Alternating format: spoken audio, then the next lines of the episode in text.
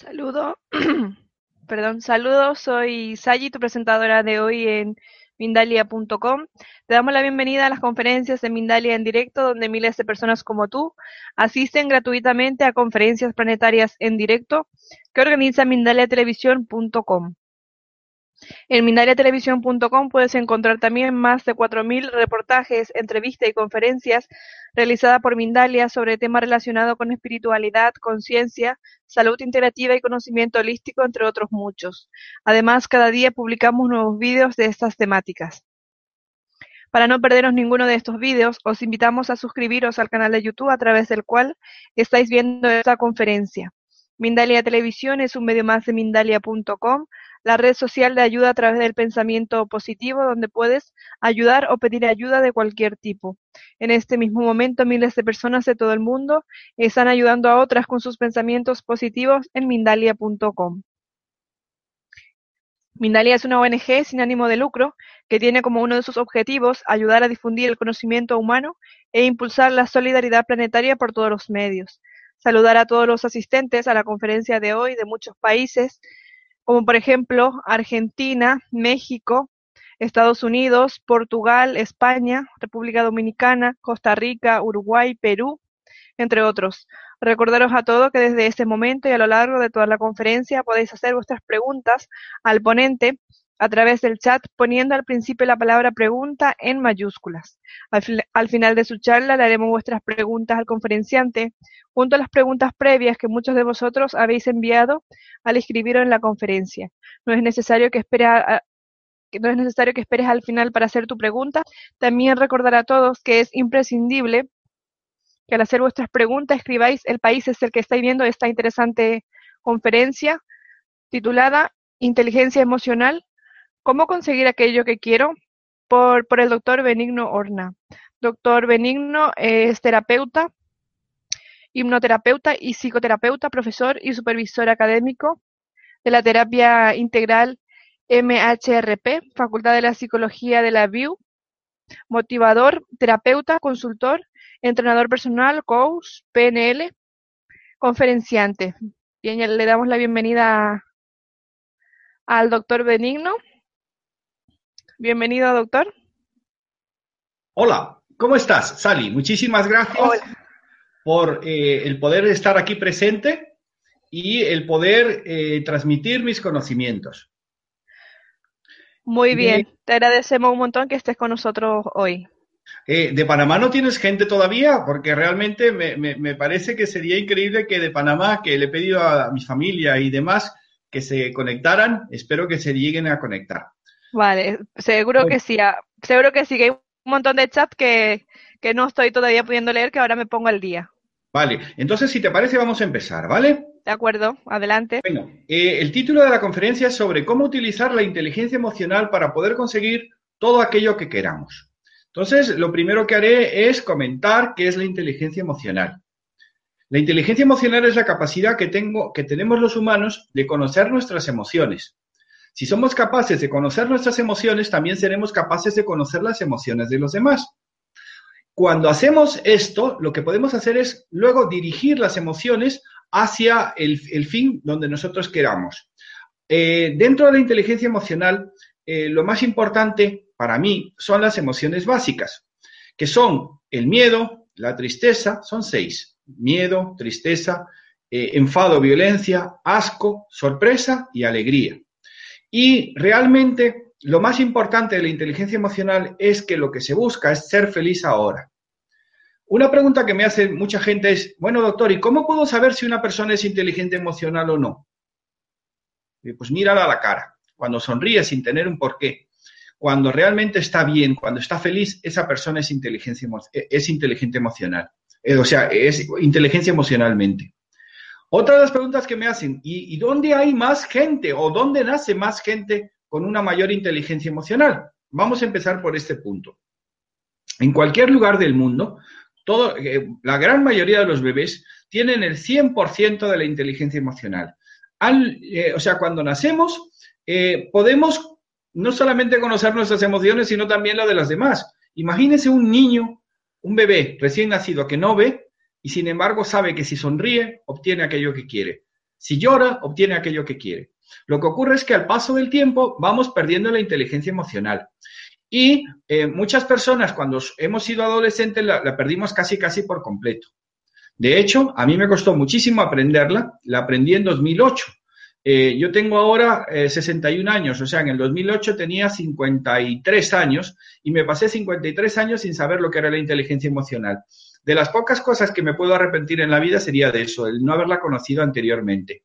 Cuando ah, por fin pude conocer la inteligencia emocional, pues mi vida eh, está totalmente, directamente relacionada con la inteligencia emocional. Uno de los temas más importantes que quiero contaros es que el miedo nos paraliza. El miedo es una, es eh, una emoción básica que normalmente los humanos, eh, depende si somos hombre o mujer, aquí sí que hay una pequeña diferencia, eh, podemos sentir, yo les pregunto a los que me estáis oyendo o los que me están oyendo, ¿cuántas veces crees que tú sufres miedo a lo largo de un día? Yo, lo multiplicaría por bastante más, porque normalmente eh, se ha demostrado que un, ser humano ah, se dice que tenemos 75.000 pensamientos en un día, de los cuales entre 20 y 30.000 son de miedo. Estamos hablando de nivel consciente, subconsciente e inconsciente. O sea, tú probablemente tengas miedo eh, a nivel consciente muy pocas veces a lo largo del día. Sin embargo, a nivel subconsciente y el inconsciente sí. Una de las cuestiones que os quiero aclarar es esto del 12% que a mí, por ejemplo, cuando oía que los humanos solo utilizamos el 12% de nuestra mente, pues me daba hasta un poco de risa, porque yo decía, ¿por qué no puede ser el 13 o el 14? Tiene que ser el 12. Pues resulta que cuando nosotros estamos eh, con la mente consciente, solo utilizamos el 12% de nuestra capacidad cerebral. Sin embargo, cuando somos capaces de eh, utilizar el subconsciente, estamos utilizando el 20%. Imagínense a una persona que es capaz de utilizar el 20% de su inteligencia, ya no emocional, sino de, su capacidad intelectual. Pues, eh, aunque no lo crean, eh, uno de los trabajos que más he hecho, y además mi doctorado en psicología, en hipnosis clínica, es justamente de cómo poder utilizar el 20% de tu mente a nivel consciente. O sea, a nivel consciente, esto yo lo logro con mis pacientes a través de la hipnosis clínica, de llevar a los pacientes a transhipnótico. Y entonces recurre, eh, lo, importante es que se puede aprender a utilizar no el 12%, sino el 13, el 14, hasta el 20% a nivel eh, consciente, utilizando el subconsciente. Esto, como ya eh, les, he dicho, es parte de mi tesis doctoral de la que tuve la, nota de magna cum laude. O sea, lo, máximo que se puede dar, pues me lo, lo gané, no me lo dieron, lo gané. Entonces, eh, uno de los temas que eh, quiero tratar aquí es cómo lograr todo aquello que uno quiere. Muchas madres, muchos padres o muchas personas que me estáis viendo o que me están viendo, habéis o han oído hablar de los niños disléxicos. Esos niños que eh, son difíciles, por ejemplo, les voy a contar la historia de un niño disléxico que he conocido, vamos, muchísimo. Era un niño que tuvo malaria de pequeño, por lo tanto, eh, años después se descubrió que su hemisferio izquierdo no estaba del, todo desarrollado, por no decir, estaba totalmente, eh, vamos, que era muy difícil que lo pudiera desarrollar. Y era un niño que le costaba muchísimo leer, pero nadie sabía lo de la dislexia, porque en los años 50 y 60 la, la palabra dislexia no existía. Total, que este, este joven, vamos a decir ya joven, llegó a estar con 20 años sin haber entrado en la universidad. Y la nota que le pusieron en COU, COU era eh, lo que puede ser la preparatoria para entrar a la universidad, o sea, antes de entrar a la universidad con 20 años, le pusieron un cero en matemáticas y un cero en lengua. Pero ¿qué ocurre? Fijaros la suerte que ese niño tuvo, que tenía gente a su lado que confiaba en él y que le apoyó. Sobre todo, eh, tuvo un fuerte apoyo por parte de su familia.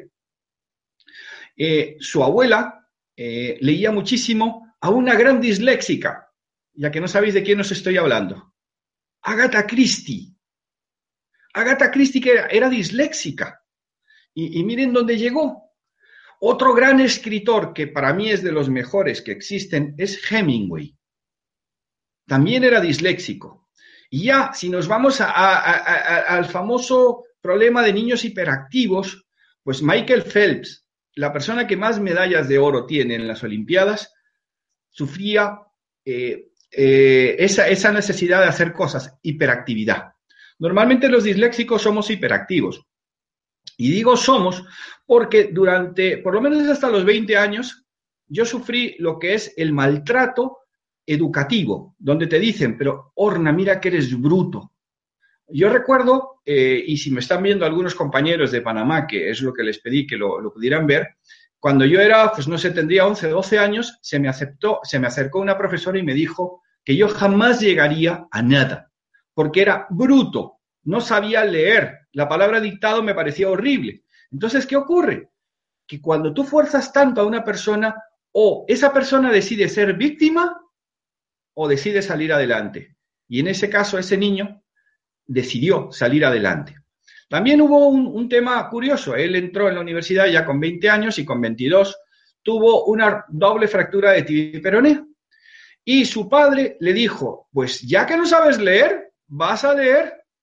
Y tuve la gran suerte que una hermana me trajo la primera, el primer libro que leí en mi vida, que se llamaba Esta noche la libertad.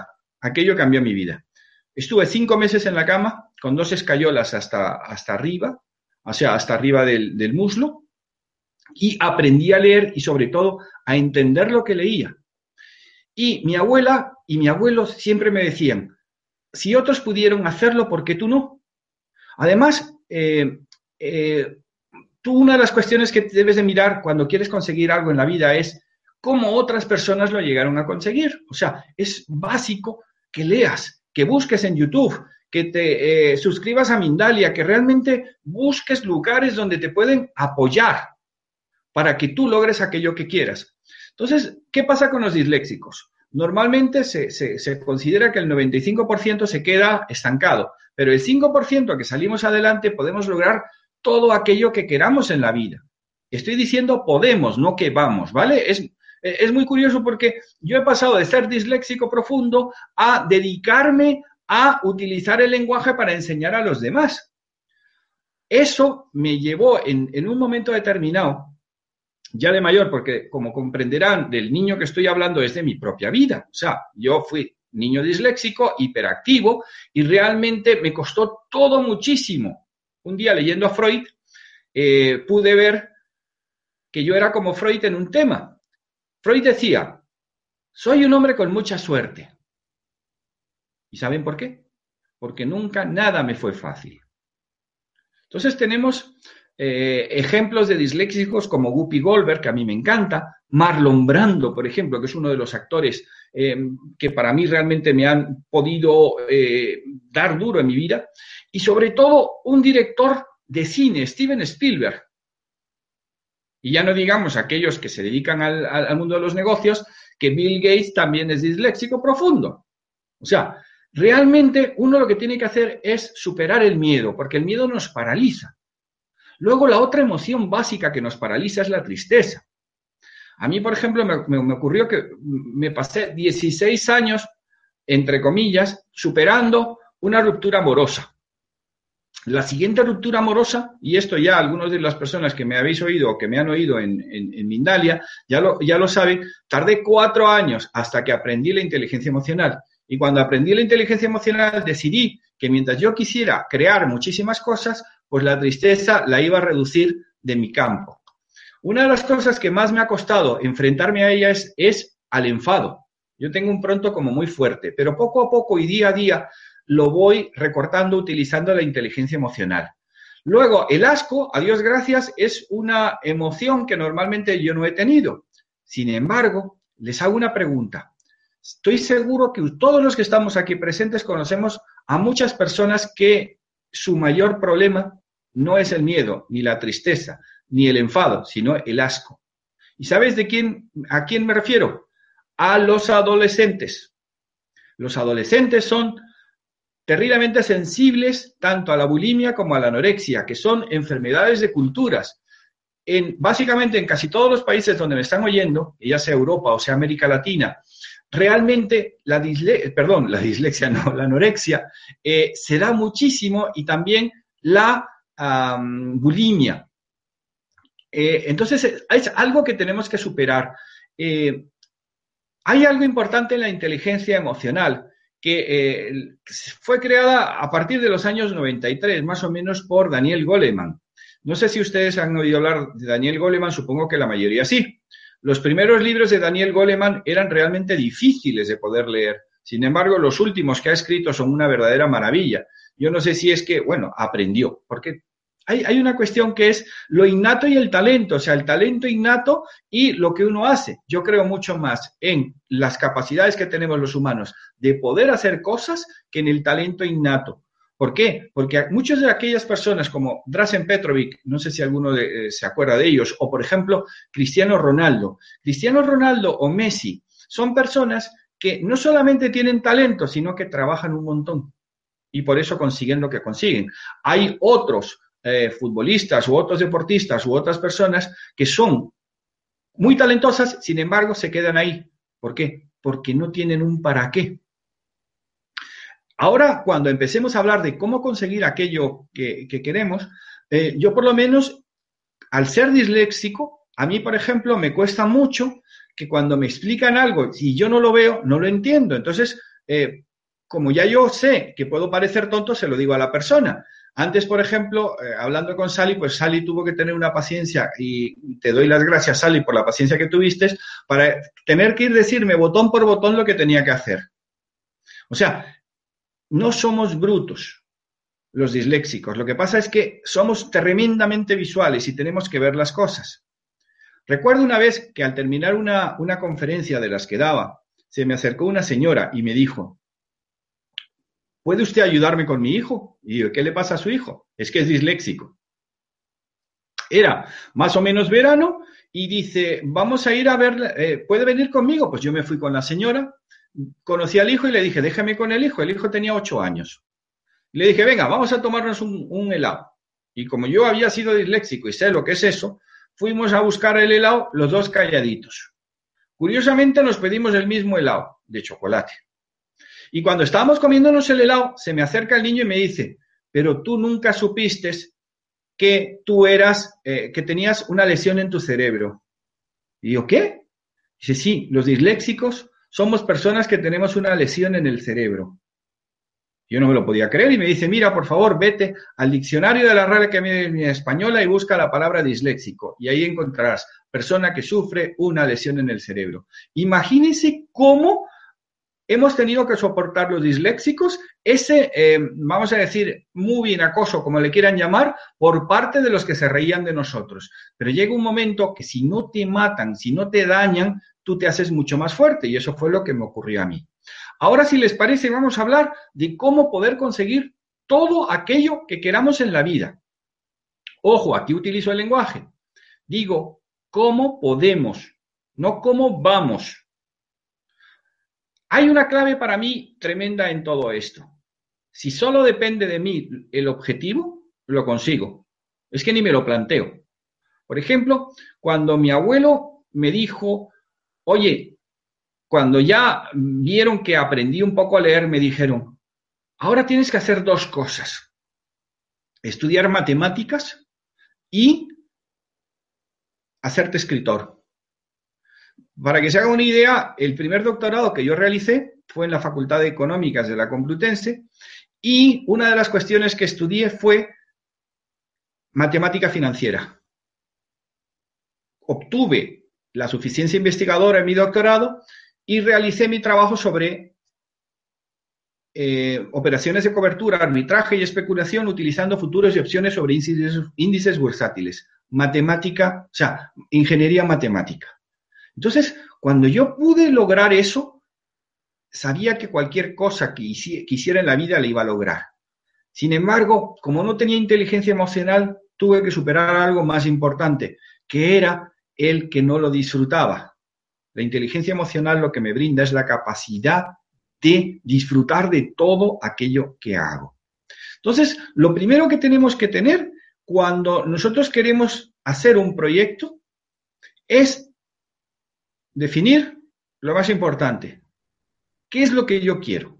O sea, es fundamental que yo pueda saber lo que yo quiero en esta vida. Entonces, piensa realmente, por favor, lo que tú quieres en este momento hacer con tu vida. Yo les pediría que si pueden tomen nota y papel, porque una de las cuestiones que a mí se me ocurrió en, en un momento determinado es hacer un modelo que permitiera primero a mí conseguir todo aquello que quería en la vida y sobre todo poderlo luego transmitir. Y ocurrió muchos años después, mientras yo estaba estudiando mi doctorado en antropología en la Universidad Complutense de Madrid en los años 90, finales de los 90, yo hacía la mitad del doctorado en psicología y la otra mitad en sociología. Y empecé a desarrollar un modelo que se llamaba la MHRP. Y como yo sabía en aquella época que lo que tenía que hacer era crear algo distinto a lo que había, buscar un valor añadido, porque eso es lo que me iba a permitir distinguirme del resto y sobre todo me lo iba a empezar a aplicar a mí. Yo quería viajar, yo quería viajar por el mundo, de hecho, yo empecé a viajar muy joven y tuve la gran suerte de poder conocer a los demás a través de las líneas de la mano y de las cartas del tarot. Para no cansarles, me he recorrido 123 países de este mundo. 123 países, que se dice poco. ¿Y cómo lo hacía? No me hacía falta llevar dinero. Solamente poner un cartel. Antes se decía que era más fácil viajar, yo creo que ahora es lo más fácil de todo. O sea, vivimos en un mundo que tenemos de todo. El problema es que cuando tenemos de todo, nos falta lo más importante, lo que queremos hacer con nuestra vida. Por lo tanto, lo primero que tenemos que hacer para lograr algo es apuntarlo. ¿Qué quiero hacer con mi vida? yo les pido, por favor, que hagan una pequeña lista de todo aquello que quieran hacer, vamos a decir, primero a corto plazo. Más adelante les iba a contar eh, lo que me ocurrió cuando tenía 39 años. Eh, bueno, pues como soy disléxico, me voy a los 39 años y luego regreso un poco hacia atrás, sin perder la, cohesión. Pues eh, tuve un shock muy fuerte Perdí mi trabajo, perdí mi amor, perdí todo, perdí mi dinero y me encontraba en una situación que tenía que cambiar totalmente de vida, no tenía otra. Hice lo que yo llamaría ahora que he aprendido, me sincronicé, vamos a decir, con el universo, con Dios, con aquello que yo creo que existe. Y cuando me sincronicé, salí en busca de dos libros y encontré uno que se los recomiendo a todos, que se llama Controle su destino, de Tony Robbins. Y el otro que me leí fue Yo, Tina, de Tina Turner. En aquella época, eh, vamos a dejarlo un poquillo ahí, pero aprendí lo siguiente. Aprendí con Tony Robbins que lo más importante era crear un compromiso contigo mismo de hacer lo que yo quiero, lo voy a apuntar y voy a hacer un modelo a un año, a cinco años y a diez años. Y lo bueno que hice fue que lo hice en, un gran eh, cuaderno para poderlo ir leyendo constantemente. De casi todas las cosas que yo puse en el año 94, cuando aprendí a hacerlo, he logrado más del 90%, pero he hecho muchísimo más de lo que me pude haber imaginado, porque le apliqué lo más importante, que era disfrutarlo. O sea, Tú tienes que saber que las decisiones que nosotros tomamos, no las condiciones de la vida, son las que determinan nuestro destino. Es muy importante. Son nuestras propias decisiones. Porque la vida es como atravesar un laberinto, donde el laberinto nos va poniendo los obstáculos, pero nosotros elegimos el camino. Es como la vida nos da las cartas, yo las juego. Yo creo profundamente en mí. O sea, es algo que tengo por haber tenido que superar tantas adversidades, yo dije, pues yo me quiero recorrer el mundo. He llegado a 123 países y lo que yo siempre digo, he salido vivo de 123 países, porque he estado en países donde realmente era muy difícil salir. Y ya no digo entrar, bueno, era más difícil salir que entrar. Entonces, lo que hice fue primero definir claramente mis objetivos, sin pensar si podía o no. O sea, es que hay una cuestión al no haber tenido un hemisferio izquierdo muy fuerte de pequeño, yo no me planteaba si podía o no podía. Yo hacía las cosas.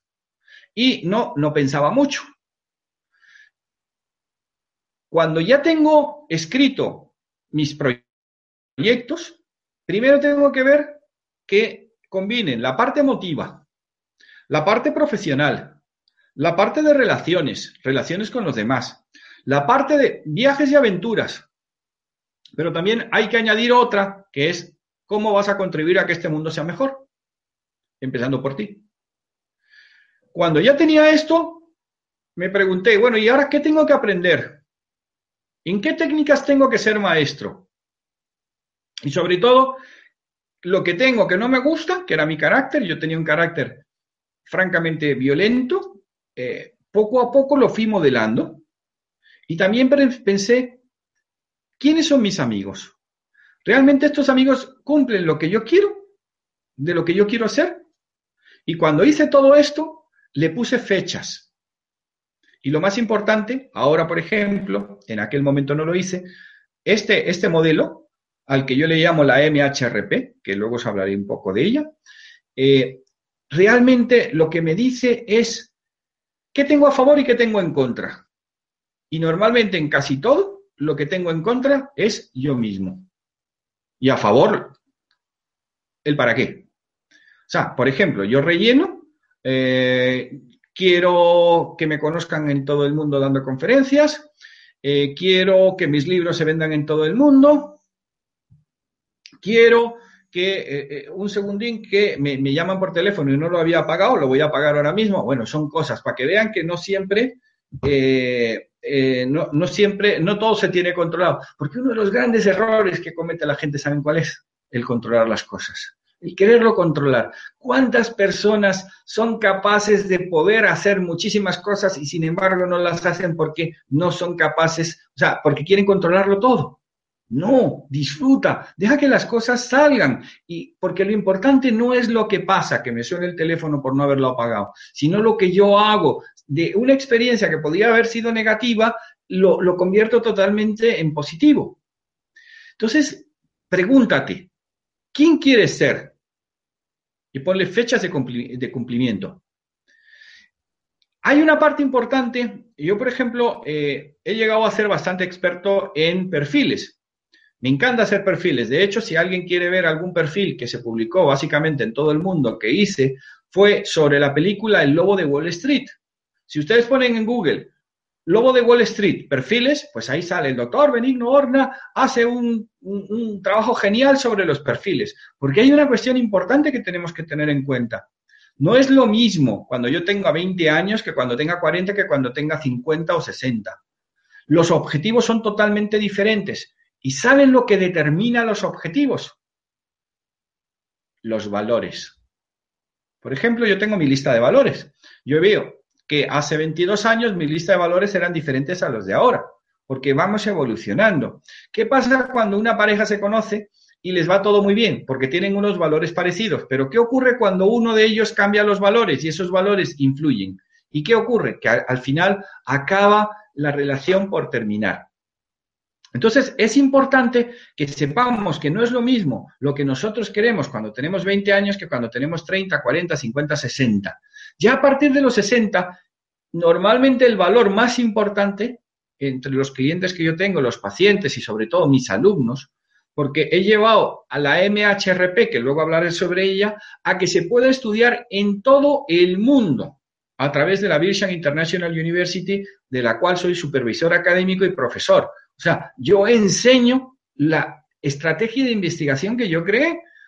¿Por qué? Porque cuando yo me di cuenta que tanto Marlon Brando como muchísima gente que había sido como yo, que yo he sido como ellos, han logrado todo aquello que quieren, yo lo que le pido a los padres o a los hermanos o a las personas que conozcan niños con síndrome de, TDA, TDAH, eh, de, de, ¿cómo se llama esto? De dislexia, por favor, que lo que tienen que hacer es apoyar.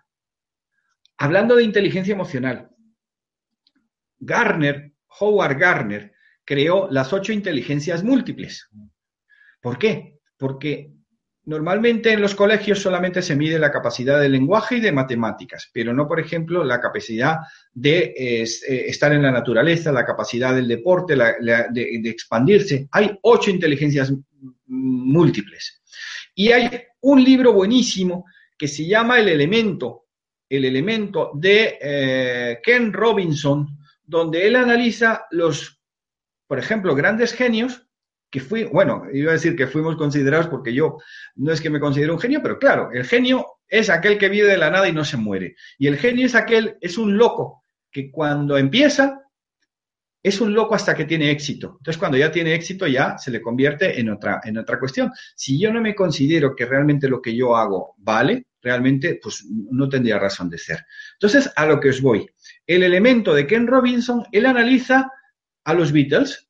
Sabéis que de los cuatro, el único que sacaba buenas notas en música era Ringo Starr y los otros tres, tanto uh, Paul McCartney como John Lennon como Harrison, suspendían siempre la música porque no tenían oído musical. Eso era lo que, ojo, y no es que me esté metiendo contra los profesores, yo soy profesor. Eh, jamás en mi vida pensé que llegaría a ser profesor. ¿Y saben cuál ha sido mi mayor éxito como profesor? Hace un tiempo yo vi una película que se llamaba, creo recordar, eh, una mente, mentes peligrosas o no, mentes peligrosas, bueno, era de Michelle Pfeiffer, que ella va en Estados Unidos a hacer un trabajo en, un instituto. Y cuando yo salí de, ver esa película, pedí, en, mi caso Dios, porque soy creyente, eh, que tuviera la oportunidad de dar clase en esos tipos de institutos. Y al cabo de los meses, la CREPA, el CREPA, a través de las UFILS, me contrató unidades de formación en sesión liberal, eh, perdón, laboral para que enseñara a los alumnos a salir adelante y sobre todo les pudiera motivar. Estuve cuatro años dando clase allí y realmente lo que hacía es que los hipnotizaba a todos. O sea, cuando venían a clase, los hipnotizaba porque para mí era mucho más fácil, hombre, no les hacía ningún daño, que utilizaran su 20% de capacidad cerebral que un solo un 12. O sea, por ejemplo, una de las cosas que yo le hago a mis alumnos es enseñar primero a que ellos utilizan ese 20% y que luego puedan, a través de una serie de, instrucciones, poder llevar a clientes o pacientes a esa situación. Ojo, yo puedo presumir y presumo de que puedo utilizar el 20% de mi capacidad cerebral. Por eso me dio tiempo para recorrerme 123 países y ya no solamente para haber terminado la universidad, o sea, haber terminado mis estudios en la universidad, sino que he terminado tres doctorados a lo largo de mi vida. Y en el último, en hipnosis, en la Facultad de Psicología de la Virgin International University, me dieron magna cum laude, porque lo que hacía era, lo hice sobre la terapia integral MHRP, que si alguien quiere saber y quiere estudiar conmigo, pues que busque en, benignorna.com o en mhrp.net o que ponga la palabra MHRP y ahí le sale cómo puede estudiar conmigo. ¿Y qué es lo que yo hago? Aplicármelo primero a mí mismo. Bueno, hay un tema importante que es que cuando tú eliges hacer algo en tu vida, tienes que, eh, muchos de ustedes conocerán eh, la película El Secreto, The Secret. En la película El Secreto te dice tú primero decide lo que quieres, luego pídelo, vívelo y espera. Sin embargo, para mí, bajo mi punto de vista, eso no vale. Hay que pagar el precio. Si yo quiero, por ejemplo, que este programa sea muy bueno, pues me lo preparo. Hablo con Sally, hago las cosas bien para saber que lo voy a hacer muy bien. Y luego siempre tengo que tener un para qué. ¿Qué es lo que tenemos que hacer? Pensar que lo que yo estoy ahora mismo pensando está determinando mi futuro. Porque hay una cuestión que he aprendido. Conozco también a una persona que quiso ser antropólogo. Le encantaban las culturas, le encantaba viajar, le encantaba mezclarse con las culturas. Y este antropólogo desarrolló, siguiendo la MHRP, un sistema que le ha permitido trabajar y publicar en los cinco continentes. Porque no hay seis, bueno, pues tal vez la Antártida, pues, pero, pero ese no, no, no, ahí no ha llegado a hacer ese trabajo de campo. Mi segundo doctorado lo hice en antropología. Y realmente, como antropólogo, me he recorrido unos cuarenta y pico países del mundo, aparte de los 123 que me he recorrido antes, unos cuarenta y pico lo he hecho como antropólogo y realmente he disfrutado porque esa es la mejor carrera que se puede hacer. Fíjense cómo el niño disléxico ha tenido tiempo para eh, recorrerse 123 países, haber estudiado tres doctorados y en el último sacar magna cum laude. Que su estrategia de investigación se estudia en todo el mundo. Dirán, qué poco humilde es usted, doctor. Digo, oye, es que lo mío me ha costado. O sea, a mí no me regalaron el título, ni mucho menos. Yo me lo tuve que currar. Entonces, tuve que decidir cuánto dinero quería yo ganar. Fijaros, os hablo del dinero. Yo durante muchos años viví de la bolsa, de los mercados financieros, porque estuve trabajando en mercados financieros y gané mucho dinero, pero también lo perdí. ¿Y sabéis por qué se pierde el dinero? Porque te lo crees. Y en la vida no hay que creerse que ya uno ha llegado. Hay una persona que a mí me influyó muchísimo, no solamente en el tema antropológico, sino en mi vida personal, que fue Carlos Castaneda. Castaneda es un antropólogo de la Universidad de UCLA que escribió sobre don Juan Matus. Yo tuve la gran suerte en el año 78 de ir a México y de conocer probablemente al primer don Juan de Castaneda, que era María Sabina. Si ustedes buscan en internet María Sabina, Benigno Horna, pues ahí les saldrá los estudios que yo tengo sobre María Sabina porque estudié en un colegio donde me enseñaron que lo que tenía que hacer era documentar todo aquello que decía que había hecho. Y qué mejor forma que sacando fotos y luego publicando. Entonces, el tema económico es como muy importante, sobre todo dependiendo de la edad. Por lo tanto, tú tienes que mirar qué decisiones financieras son las que tengo que tomar para lograr aquello que quiero. Pero hay algo que también aprendí con la matemática, que es yo sé hacer integrales y derivadas. Pues yo siempre trabajo con la integral.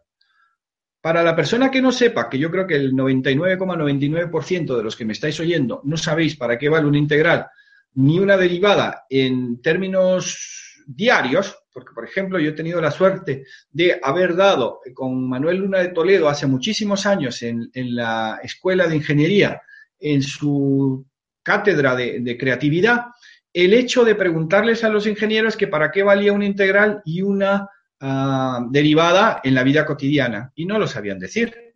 Pues se lo voy a explicar porque tuve otro gran profesor en, eh, filosofía de la matemática, López de la Manzanara, que me dio también en la Complutense clase y nos enseñó que, por ejemplo, cuando tú vas a hacer la compra, la lista de la compra es la derivada. En cambio, si tú tienes 100 dólares, 100 euros, o 20 dólares, 20 euros, la integral es qué puedo hacer.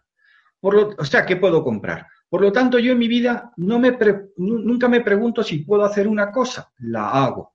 Porque si me, si, me planteo, quiero hacer una cosa y me he tocado por primera vez las nariz, eso quiere decir o que estoy mintiendo o que me ha afectado un poco. Porque una de las cosas que como antropólogo mejor sé es lenguaje gestual habéis, muchos de, vosotros habéis oído hablar del lenguaje no verbal, pero el lenguaje no verbal es cultural y es muy reducido su ámbito. En cambio, el lenguaje gestual es fantástico. Yo ayer, por ejemplo, estuve en un sitio que cuando vi a una persona salir dije, todo está bien. ¿Por qué? Porque me, preguntaron, ¿cómo lo has hecho? digo, porque le leí la mente. ¿Qué fue lo que le leí? El lenguaje gestual que traía la persona.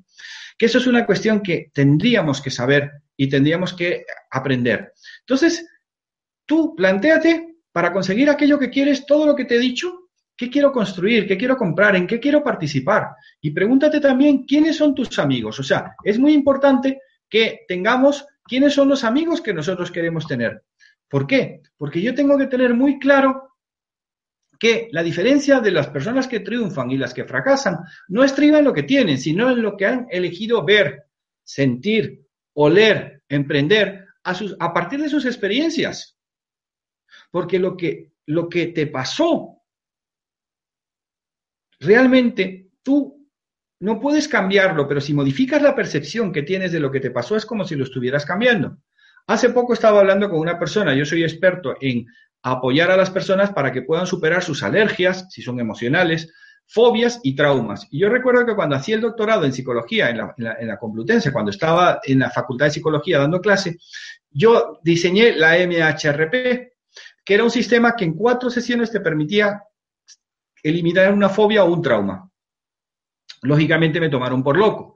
Cuando hice mi tesis doctoral en la Birchan, demostré que en una sola sesión era capaz de hacerlo y no solamente yo era capaz de hacerlo, sino que mis alumnos también eran capaces de hacerlo.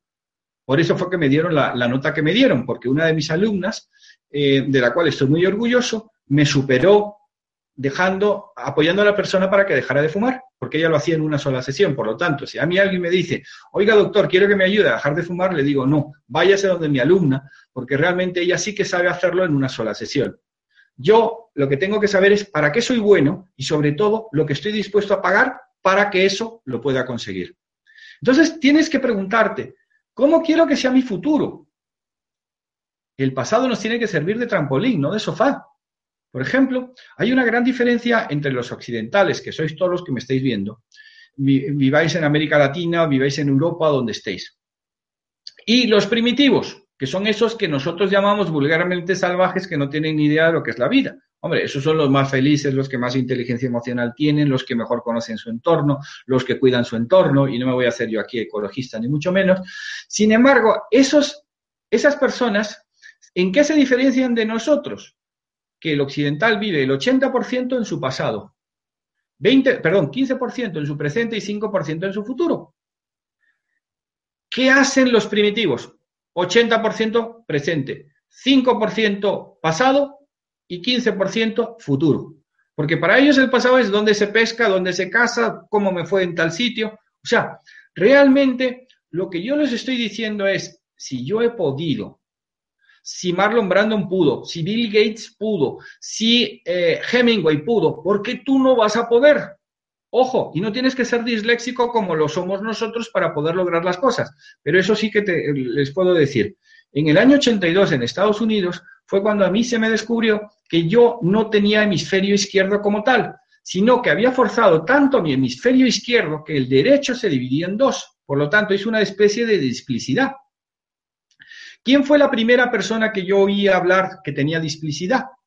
Que había hecho una displicidad en su cerebro. Milton Erickson que aunque yo nunca le llegué a conocer, sí tuve la gran suerte de poder tratar con sus discípulos Rossi en Estados Unidos en el año 82, que fueron los que realmente me enseñaron que yo era capaz de hacer hipnosis sin saberlo. O sea, yo era muy competente hipnotizando a la gente sin saber que yo lo hacía de una manera consciente. De ahí fue que poco a poco fui afianzándome en aquello que yo quería. Ojo, la vida, lo importante en la vida no es la meta, no es el llegar, es cómo lo vas desarrollando. Hay una película que no sé, em, eh, bueno, se llama El Guerrero Pacífico.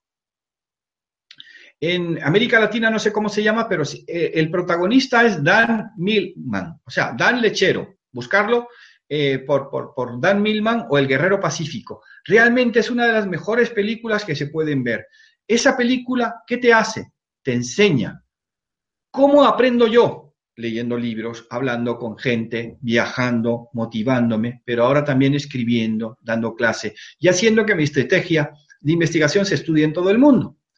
Te tienes que preguntar, ¿qué aventuras quiero realizar? Pues a mí me apetecía, pues mis grandes héroes eran eh, Richard Francis Barton, eh, Livingstone, Stanley, ¿y qué hago yo? Ah, pues yo me tengo que recorrer África, tengo que eh, recorrerme hacia Pacífico, o sea, yo creo que Asia-Pacífico me la he recorrido casi toda. O sea, Vietnam, Camboya, eh, Laos, ah, Tailandia, mm, Malasia, eh, Singapur, todos esos países me los he recorrido y los he vivido. Hombre, he tenido la suerte de haberlo hecho como antropólogo. Entonces, preguntaros, ¿qué aventuras quiero realizar? Y sobre todo, ¿qué puedo crear? Hay muchos de vosotros o de, ustedes que sois potenciales escritores, pintores, eh, diseñadores, eh, empresarios. Por favor, salir de vuestra comodidad. La incertidumbre es lo que mata, no el miedo. El miedo te provoca la incertidumbre. ¿Y qué es lo que haces cuando tú vences la incertidumbre? Te evitas el miedo. Evitas el miedo. Fijaros cómo mi organismo ha reaccionado a lo que estaba hablando porque me he producido gases. ¿Por qué? Porque tenía miedo a no saberlo expresar bien, pero ya lo he hecho. Entonces, ¿qué, puedo crear? ¿Qué puedo hacer hoy para mejorar? Yo todas las noches cuando me voy a dormir, lo primero que hago es preguntarme, ¿qué he hecho bien hoy? ¿Qué he aprendido? ¿Qué tengo que rectificar? Y luego miro, o sea, observo, visualizo mi, día de mañana y veo las cosas que tengo que hacer. ¿Y saben lo que hago? Yo soy terriblemente aficionado al fútbol, me encanta, y soy del Madrid. Bueno, no, se enfaden los que sean del Barcelona o que sean del Milán. Entonces, ¿qué hago? Pues me pongo el canal de Real Madrid y veo los goles.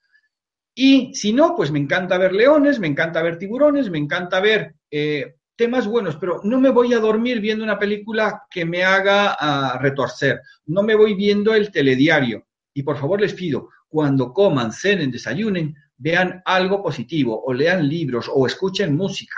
Por ejemplo, hay una cosa que yo he aprendido a hacer que es a superar depresiones. ¿Por qué? os hablo de la depresión así como muy rápido y vuelvo a tocarme la nariz. Cuidado. Porque les voy a contar cuál es la diferencia entre el estrés, la angustia y la depresión, ansiedad y depresión. El estrés se produce en el presente. La ansiedad es futura. Sin embargo, la depresión es pasada. Entonces, preguntar, ¿qué puedo hacer hoy para mejorar? Pues escribir todos mis objetivos y como dicen en el, en el secreto, los voy a ver todos los días. Ojo, para saber lo que quieres, analiza también cuáles fueron tus mayores fracasos. Os puedo, les puedo garantizar que tus mayores fracasos han sido los cimientos de tus mejores éxitos.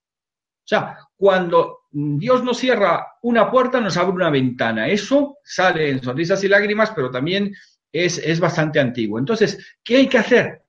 Creer en ti mismo. Lo más importante es ámate a ti mismo. Ama a ti mismo lo que haces y así podrás amar a los demás. O sea, empieza por ti. Escribe tus objetivos a un año, a cinco años, diez años.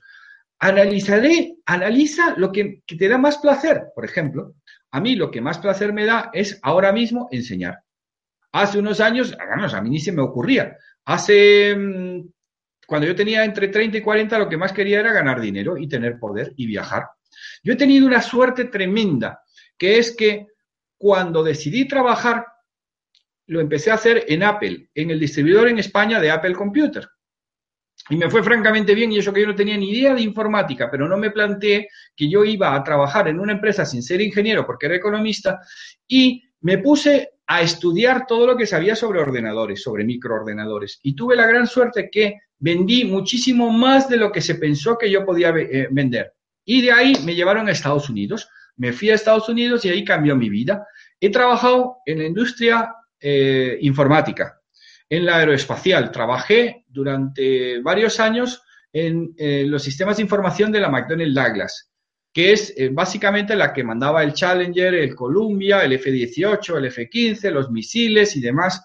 Luego trabajé en inteligencia artificial y posteriormente trabajé, todo esto les digo como directivo, no como ejecutivo en eh, KRF, que fue mi último trabajo para una empresa, que era Night Reader Financial. Cuando dejé de trabajar, que ya no podía volver a trabajar en mi vida, ¿qué tuve que hacer? Cambiar. Imagínese que de, un día para otro usted lo pierde todo.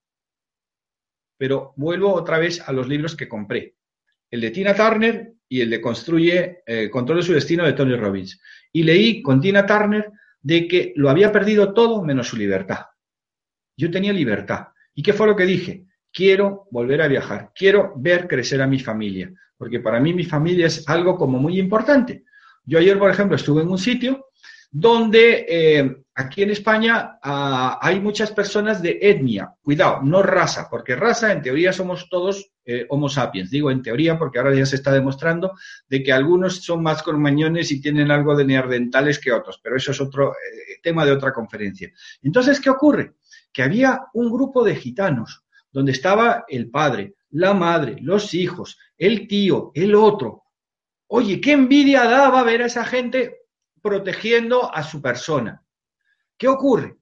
Que eh, eh, yo estaba en un sitio eh, donde era difícil aparcar y cuando ellos se van, yo hablé con ellos y me voy y aparco en el sitio de ellos. La envidia que yo pude sentir de la familia de esa gente es tremenda. O sea, no me gusta envidiar, pero si yo he hecho en falta algo es tener una gran familia, porque mi familia está en Panamá. Eh, tengo suerte de, la poca que tengo aquí, está, está conmigo. Y mis amigos también son mi familia. Entonces, ¿qué es lo que tengo que hacer? Utilizar la inteligencia emocional. Imaginaros que yo ah, todo esto lo conseguí, lo de trabajar en informática, en inteligencia artificial, en industria espacial, porque en el año 82 a mí me aplicaron la PNL por, eh, utilizando la hipnosis. Y también tuve que pagar un precio alto porque una parte de mi vida fue como borrada. digamos, en, amnesia, pero yo lo elegí y aprendí. Entonces, yo desarrollé un montón de capacidades. ¿Por qué? Porque como nunca nada me fue fácil, para mí luego resulta todo bastante fácil. Como antropólogo, ya os he dicho, me he recorrido los cinco continentes y me encanta, aunque últimamente la gente nadie sabe que soy ni antropólogo, porque como ahora yo me dedico básicamente a dar clase en la universidad, Ah, que además la hago también a distancia. O sea, yo tengo muchos alumnos, pues eh, los tengo en Perú, los tengo en Panamá. Bueno, en Panamá no tengo ninguno. con perdón, los tengo en Perú, los tengo en México. Em, tengo alumnos y clientes básicamente ahora en todo el mundo, porque a través de Skype, de Hangouts, puedes, puedes dar las clases. Entonces, ¿qué es lo que hay que hacer?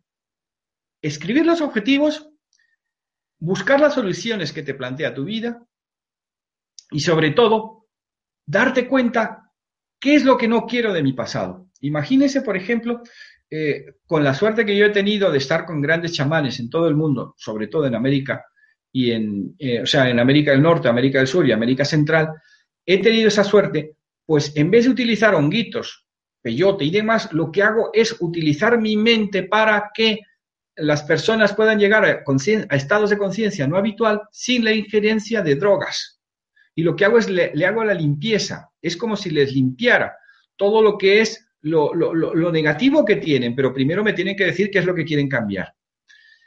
¿Qué aprendí en el 2008? Inteligencia emocional, lo máximo. Cuando yo aprendí inteligencia emocional, mi vida cambió. Me hice mejor persona, me hice eh, más feliz, disfrutando mucho más, controlando mis emociones, sabiendo afrontar mis fracasos, tomando el control de mi vida no de mi vida económica, no, no, de mi vida. Entonces, ¿realmente qué hice? Me afiancé en ello. Me afiancé porque me di cuenta que cuando tú piensas demasiado en algo, estás impidiendo que suceda. Y cuando lo dejas fluir, lo puedes conseguir. Por ejemplo, mi gran éxito era poder vender mis libros en todo el mundo. Pues ahora, si alguien quiere mis libros, se mete en Amazon y pone Benigno y ahí le salen los libros. O sea, y los puedes eh, comprar por Amazon. Y desde cualquier lugar del mundo. O sea, tú ponte objetivos. Yo, por ejemplo, juego con muchísima gente a Aladino. Yo lo que hago es que me, tomo el, el, tema de Aladino. O sea, yo me convierto en Aladino. Y les pido, pedirme aquello que queráis. Y realmente les digo, tener cuidado con lo que pedís. Porque cuando tú pides algo, lo estás atrayendo. Entonces, el pensamiento que tú tienes en este momento está determinando tu futuro. ¿Qué tienes que hacer? Definir claramente qué quieres. Pagar el precio. Ponerte a ello. Y lo más importante, disfrútalo. O sea, es fundamental que tú puedas disfrutar aquello que quieras. Si tú disfrutas lo que estás haciendo, nadie te va a parar. Pero ojo, analiza qué valores tienes en tu vida. Para mí los valores, el más importante es la salud. Cualquier cosa que me va a impedir tener una buena salud, la descarto. La segunda es la armonía. Y descubrí que si yo tenía salud y armonía, tenía éxito. Y si yo tenía salud, armonía y éxito, tenía abundancia, tanto material como espiritual. Porque les puedo asegurar, no tengo un Porsche, no vivo en la mejor urbanización de Madrid, pero hay una cuestión, no tengo una sola deuda. Eso es mucho más importante que estar endeudado para aparentar. Yo ya no aparento, no necesito hacer eso. O sea, digamos que mi complejo todavía sigue siendo el de escritor. Por eso, ahora voy a sacar mi trigésimo libro. Voy a publicar ya eh, para antes de final de año, solo me falta la portada, eh, un libro de cuentos. Y en ese libro utilizo un caballo. Y ese caballo es cualquier ser humano que pasa primero por ser acosador, ser acosado, ser bulímico, perdón, ser anoréxico, triunfar, ser bulímico, fracasar, triunfar. ¿Y qué es lo que hago? Que el caballo no podía tomar esas decisiones, pero sí las personas que estaban delante. Pero si tú eres humano, tú eres el único responsable de lo que a ti te pueda pasar. Sal de tu estado de confort, levántate y anda y jamás permitas que nadie te pueda dirigir tu destino. Eso lo vimos eh, con Will Smith en una, una, película estupenda que se llamaba En busca de la felicidad. Entonces, ¿cuál ha sido mi gran creación? La MHRP. El que quiera, por favor, que busque MHRP. Y ahí podrás ver lo que he hecho con ello. Primero me lo he aplicado a mí y luego a mis alumnos, para que los alumnos lo puedan ir aplicando al, resto. Toma el control de tu vida ahora mismo. Decide lo que quieras hacer y sobre todo disfrútalo. O sea, ¿qué es lo que más he logrado tener en mi vida? Tiempo. Hay un método que normalmente se estudia en coach, en PNL, que es el método de Eisenhower. Eisenhower fue un presidente norteamericano que se le criticó que él en la Segunda Guerra Mundial se pasó casi todo el tiempo que estuvo jugando al póker y bebiendo whisky. Y cuando él se presentó para ser presidente de Estados Unidos, le preguntaron que cómo era eso y él dijo que sí, que él tenía tiempo para ello. Y le preguntaron que cómo. Entonces él hacía eh, un cuadrado donde ponía en la parte de arriba todo lo que era importante y urgente. En la parte de abajo lo que era importante pero no urgente. En la parte de acá lo que era eh, urgente pero no importante. Y abajo lo que era ni importante ni urgente, o sea, la papelera. Cuando yo le hago ese ejercicio a mis alumnos, al principio, casi todos es importante y urgente. Yo le pregunto, ¿qué? ¿Aprender inglés o mejorar el chino? Eso no es importante, o sea, es muy importante, pero no es urgente. Agéndalo. Por ejemplo, me di cuenta que el estrés se puede eliminar agendando las cosas. Hasta que una señora muy, muy correcta me dijo, pero yo no puedo agendar cuando mi marido me dejó, se fue con otra y yo me quedé mal. Ah, Aprendes, o sea, lo que vas a hacer en esta vida es aprender, o sea, nadie nace sabiendo, porque una de las frases más bonitas que yo vi en la película esta del Guerrero Pacífico es que la muerte no es triste. Lo verdaderamente es triste es que la gente no sepa vivir. Y eso es sumamente importante. O sea, tú tienes que elegir ser una víctima, ser alguien que pasa por desapercibido por la vida y que cuando te vayas a morir te das cuenta de las cosas que no hiciste. Ah, esa es la peor de las experiencias que yo creo que le puede pasar a una persona. ¿Qué tienes que hacer? Te caes y te levantas, porque el fracasado no es aquel, o sea, el fracasado es aquel que se cae y no, no se sabe levantar. En cambio, la experiencia lo que hace es que te caes y automáticamente te levantas. El miedo es una enfermedad. Es una enfermedad que nos atrapa y no nos deja actuar. ¿Qué hay que hacer para vencer el miedo? Y volvemos a la inteligencia emocional. Primero, enfrentarte al miedo, perdón, buscar la causa del miedo. Por ejemplo, si yo le pregunto a alguien que, a qué tiene miedo, pues la gente me dice a estar en un atasco. Saben que genéticamente el humano no está todavía acostumbrado a superar un atasco, porque lo llevamos haciendo 50, 60 años. Nosotros tenemos miedo inconsciente a los leones, a meternos en el mar y que nos coma un tiburón, a que nos pinche una medusa, a, dejarnos la puerta abierta. O sea, tenemos que analizar los miedos y enfrentarnos a ellos, ver qué es lo que me quiere decir el miedo. La tristeza, ojo. Yo ahí fui definitivo, dije, no quiero más tristezas, no veo películas tristes, no veo lo, que está haciendo la, eh, la, guerra de no sé qué y demás, porque realmente lo que nos cuentan con la verdad no tiene nada que ver.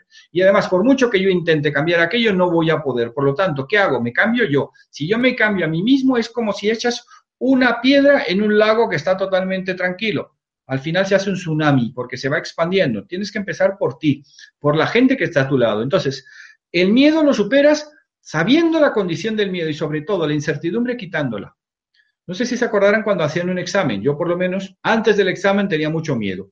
Luego, cuando lo había hecho fatal, pues ya no tenía miedo porque sabía que iba a suspender. Entonces yo estudiaba de Semana Santa a septiembre hasta que me di cuenta, ya con 38 años que saqué mi primer sobresaliente, que yo podía sacar sobresalientes. En los siguientes doctorados que hice, como no me pusieron sobresaliente, vamos, me enfrentaba al, profesor, pero siempre le preguntaba, al principio de, clase, ¿qué necesito para sacar sobresaliente? Igual que cuando iba a cerrar un contrato. Estas son las condiciones. Bueno, si estas, yo cumplo estas condiciones, tengo sobresaliente. Entonces, ¿qué tienes que hacer con eso?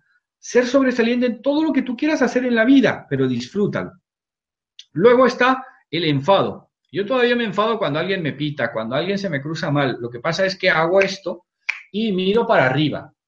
Un secreto, por favor. Si queréis salir de, un estado de negatividad, mirar al techo y preguntaros cuánto es 2 por 2, o 2 más 4, o 7 por 9. O sea, al hacer esto, salimos de nuestro hemisferio derecho, nos ponemos en punto muerto y al meternos en el izquierdo para preguntar, Cuando nos queremos volver al derecho, ya no nos vamos a preocupar tanto por lo que estábamos haciendo. Entonces son pequeñas cosas. ¿Qué tenéis que hacer? Leer. Hombre, y también, ya que digo lo de leer, os invito a que me compréis mis libros. Que miréis los libros, que miréis los vídeos que tengo en Mindalia, bueno, que tengo en YouTube, los vídeos que estoy haciendo y sobre todo, lo más importante. Pregúntate qué es lo que te da asco. A mí hay pocas cosas que me den asco, que conscientemente yo pueda sufrirlas. Cuando empecé a hacer el AMHRP, la persona más importante de mi vida me dijo, yo no voy a creer en ti si no te quitas tus alergias, tus fobias y tus traumas. Y uno de ellos era relativo al asco. Yo no podía ver devolver a nadie. Lo tuve que hacer. Me reinicié. O sea, es como hacer una reiniciación, limpiar todos los errores de tu cerebro. La quinta emoción básica es la sorpresa. Pues a mí no me gustaba mucho la sorpresa ni el sentido del humor, porque como no tenía hemisferio izquierdo, pues ahora que ya tengo más desarrollado el izquierdo a través del derecho, ya las sorpresas me gustan. ¿Y sabéis cuál es la emoción más peligrosa de todas? La alegría. Porque cuando la alegría es máxima, te vas a la euforia y es cuando peor decisiones tomas. Y cuando la alegría es mínima, te vas a la, a la depresión y ahí sí que a la angustia, a la depresión y demás. Y eso lo tenemos que superar. Llevo ya una hora hablando casi. Eh, ahora creo que vamos a pasar a las preguntas porque espero que me hayáis hecho un montón de preguntas y a mis alumnos, como no me hayan hecho preguntas, ya saben que, qué tal, porque realmente, ¿qué tienes que hacer? Pedir. No esperes las cosas, pídelas. Ojo, lo que pidas en la vida es lo que vas a recibir. Lo que des es lo que vas a obtener. Entonces hay que tener mucho cuidado con eso. Entonces, eh, recordaros, cuanto peor lo has pasado, es cuanto más fácil puedes tirar hacia arriba. Es como, por ejemplo, cuando te agarran un corcho y lo meten en el agua. Cuando lo sueltan, cuanto más abajo ha ido, es más fácil que vaya para arriba. Entonces, lo que os voy a pedir es, primero, utilizar la inteligencia emocional, que es la capacidad que tenemos para ser felices, al fin y al cabo. Enfrentar, o sea, buscar las causas del miedo. La tristeza, decir basta, Ojo, mi mayor especialidad en hipnoterapia es eh, superar un amor. O sea, normalmente el 100% de las personas que vienen a mí para volver, para poder superar un amor, lo pueden lograr. Eso sí, siempre les pregunto, ¿para qué quieres hacerlo? Porque si me dices, no, es que he roto con mi novio hace un mes, pues no. Tiene que pasar un tiempo, tienes que recuperarte a ti mismo. Entonces, ¿qué tienes que hacer? La tristeza, ponerle y decir basta. El enfado, ponerle límites. El asco, ver la causa que te lo produce y superarlo. Y sobre todo, la sorpresa, dejarla fluir y la alegría también. Entonces, no sé, Sally, cómo tú andas, si tú me vas a decir las preguntas que la gente quiere hacer o yo puedo seguir hablando. Tú, tú, tú eres la que sí, tenemos. Sí, muchas gracias, Benigno. Tenemos preguntas. Cuando quieras podemos empezar. Yo empezaría por ellas. Vale.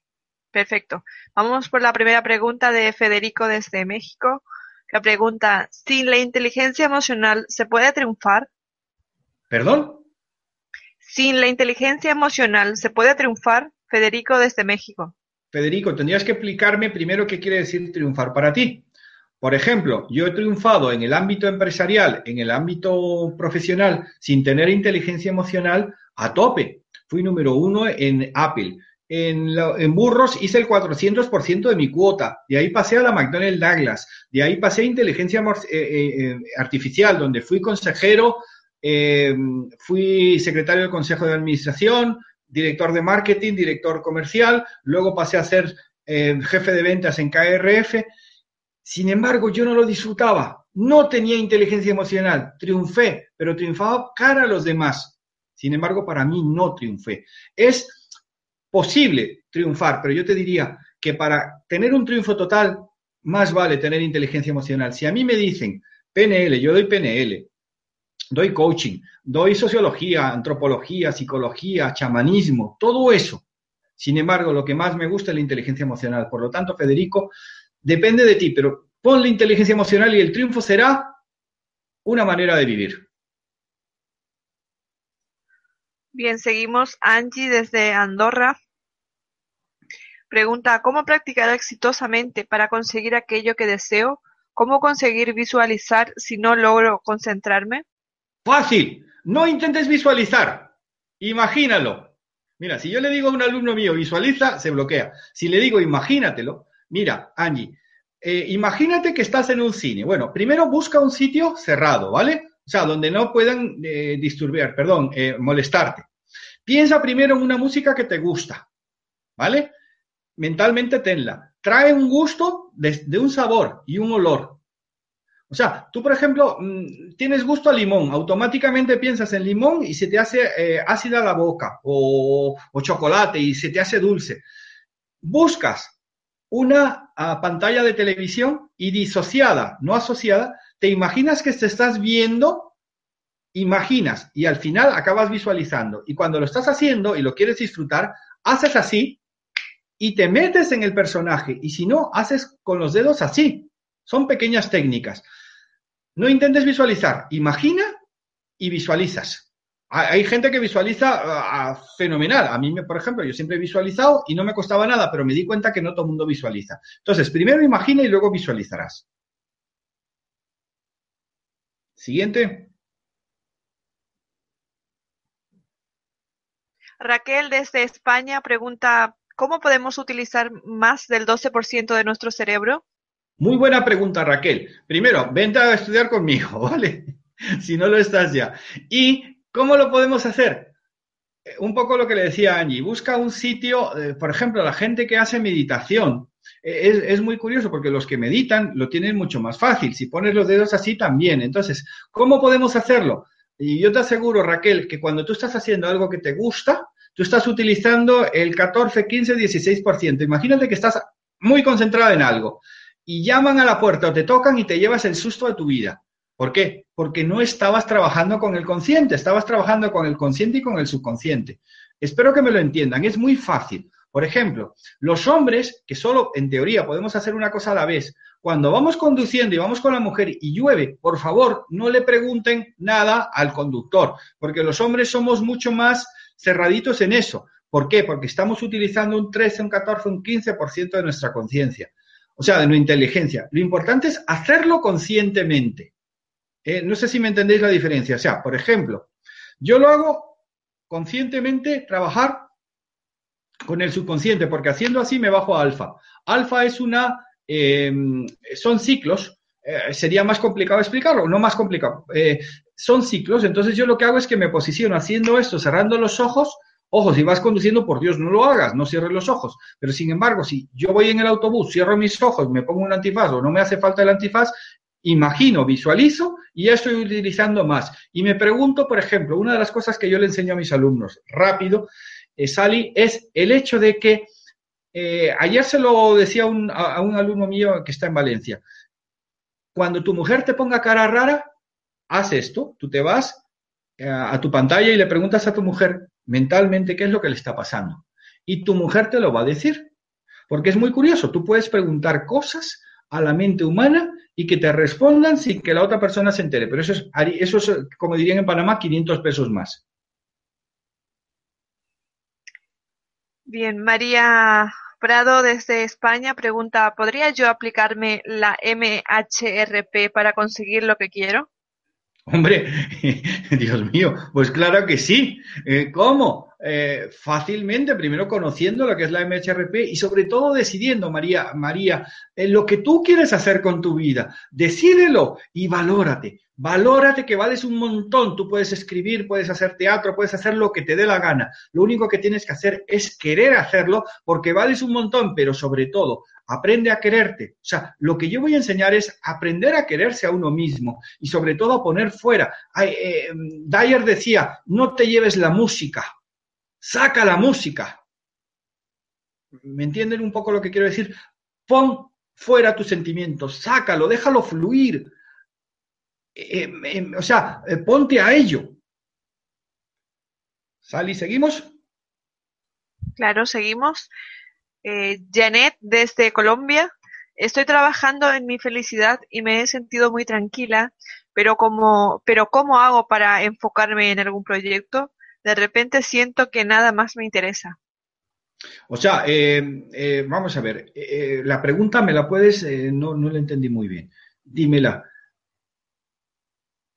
O sea, ella quiere enfocarse en algo. Sí, mira, dice, dice, estoy trabajando en mi felicidad y me he sentido muy tranquila, pero ¿cómo hago para enfocarme en algún proyecto? Fácil. Primero, ahora ya, ya entendí la pregunta. Por ejemplo, a mí me encanta Colombia, eh, La Gota Fría es una, vamos, eh, em, conozco la historia de la canción, etcétera, etcétera. Ponte una buena música, la que quieras. A mí una de mis favoritas, la música colombiana me encanta, La Pollera Colorá, eh, La Gota Fría, o sea, hay cantidad de ellas, Alejo Durán con su acordeón. Busca el ser feliz y cuando tú seas feliz, di, bueno, ¿qué es lo que quiero? Pero ojo, ¿qué voy a sacrificar por obtenerlo? También tienes que, o sea, lo que comentaba antes, tienes que tener muy claro qué es para ti la felicidad. Para mí, por ejemplo, en mi caso, la felicidad es disfrutar de todo aquello que hago, independientemente de lo que haga. Eso es para mí. Para ella puede ser diferente. Entonces, tú defines lo que es para ti tu felicidad, tus valores y sobre todo, si quieres conseguir algo, piensa en lo que vas a tener que pagar por conseguir eso. O sea, analízalo antes. Pero ¿cómo puedes hacerlo optimizando tu mente? Poniendo una música que te relaje. O una música como, por ejemplo, tengo otra alumna que le encanta una de mis músicas favoritas que es The Best de Tina Turner. Yo oigo The Best de Tina Turner o oigo corridos mexicanos y vamos, ¿sabes cómo escribo yo? Cuando voy a terminar una novela me pongo Antonio Aguilar a escuchar corridos mexicanos de eh, Alazán Lucero, El As de Oros, Caballo Prieto Azabache. Eso para mí es un acicate. Entonces, ¿qué es lo que tienes que hacer? Primero definir los cambios que va a haber en tu vida y hazlos, pero paga el precio. Mabel desde España pregunta, ¿qué hay detrás de la ira? ¿Acaso miedo? Bueno, atrás, detrás de la vida, ¿qué hay detrás de la vida? Déjame que eh, oh, tengo detrás de la ira, de la ira. Ah, de la ira. Perdón, entendí de la vida. Ira, ira. Vale, ¿qué hay detrás de la ira? Una rabia contenida, una rabia no contenida. Entonces, ¿qué pasa cuando entramos en ira? Que sería la cuarta, perdón, la tercera de las, eh, emociones básicas de la inteligencia emocional. La ira nos produce em, eh, cuando no, no tenemos aquello que realmente nosotros queremos. O sea, cuando tú entras en un estado de ira, lo que estás haciendo es no controlando tu emotividad. Y eso se produce por un choque muy fuerte entre lo que tú quieres ver, lo que quieres oír, lo que quieres saborear con lo que estás viendo. La ira es algo que lo que tenemos que hacer es enfrentarnos a ella, pero no luchando contra la ira. Si, tú tienes ira, ¿qué es lo que tienes que hacer? La mejor forma que yo conozco es mira para arriba, cierra los ojos, haces así, piensas, ¿cuánto es 2 por 7? 14. 7 más 5, 12. 7 por 5, 35. O sea, en España decimos, uh, cuenta hasta 10 antes de tomar una decisión. ¿Qué hay que hacer con la ira? Fundamental. Y gracias, es Mabel la persona que me lo pregunta. Camina. Cuando tengas ira, muévete, camina. Cuando tengas a una persona que esté con ira hablando por teléfono, ponte a moverte. Y si no te puedes mover, mueve tus pies. La ira así se va. La ira la puedes hacer de esa forma. Y si no, pues mira, de vez en cuando conviene pegar un grito, o sea, no te lo reprimas porque si te lo reprimes, la ira se vuelve un volcán que cuando eh, hace erupción, entonces es imposible casi de pararla. Entonces, lo que hay que hacer es no llegar a esos estados que te producen ira, ir poco a poco hablando. ¿Cómo se, se, se combate la ira?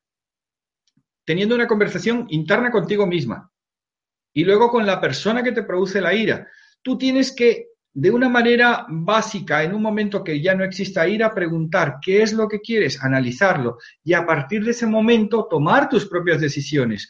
Pero ojo, tus propias decisiones pueden influir en tu entorno, entonces tienes que pagar el precio de lo que es tu entorno, pero siempre hay cosas positivas y negativas.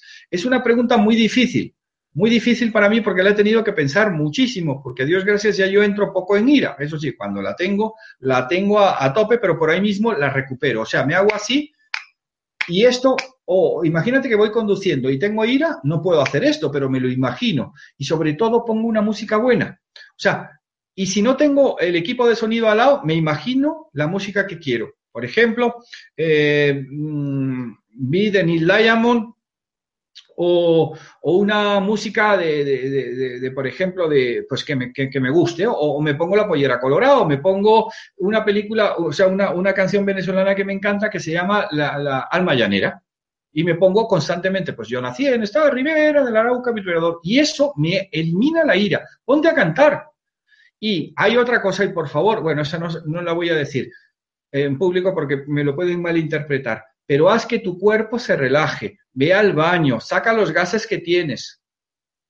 O sea, a mí me pasó una cosa, por ejemplo, en uno de mis viajes, sobre todo por África, que pasabas de Malawi a, Tanzania, de Tanzania a Zambia, luego otra vez volvías a Tanzania y me quitaron algo que yo tenía antes que producía muchos gases. Llego a Zanzíbar, que es una isla de Tanzania, que ellos no se consideran de Tanzania, pero voy a una farmacia y pido sal de fruta y no hay. Y me voy a un restaurante, hablo con el dueño del restaurante y me dice, ¿qué le pasa? Y digo, pues mira, que tengo un montón de gases. Y me dice, es que nosotros los musulmanes no tenemos gases. Y digo, ¿cómo? Llamó a un señor el señor eh, hizo un montón de ruidos, espalda hacia abajo, eruptó y me dijo, mira, cuando tú te veas que te estás cargando de gases, sácalos fuera.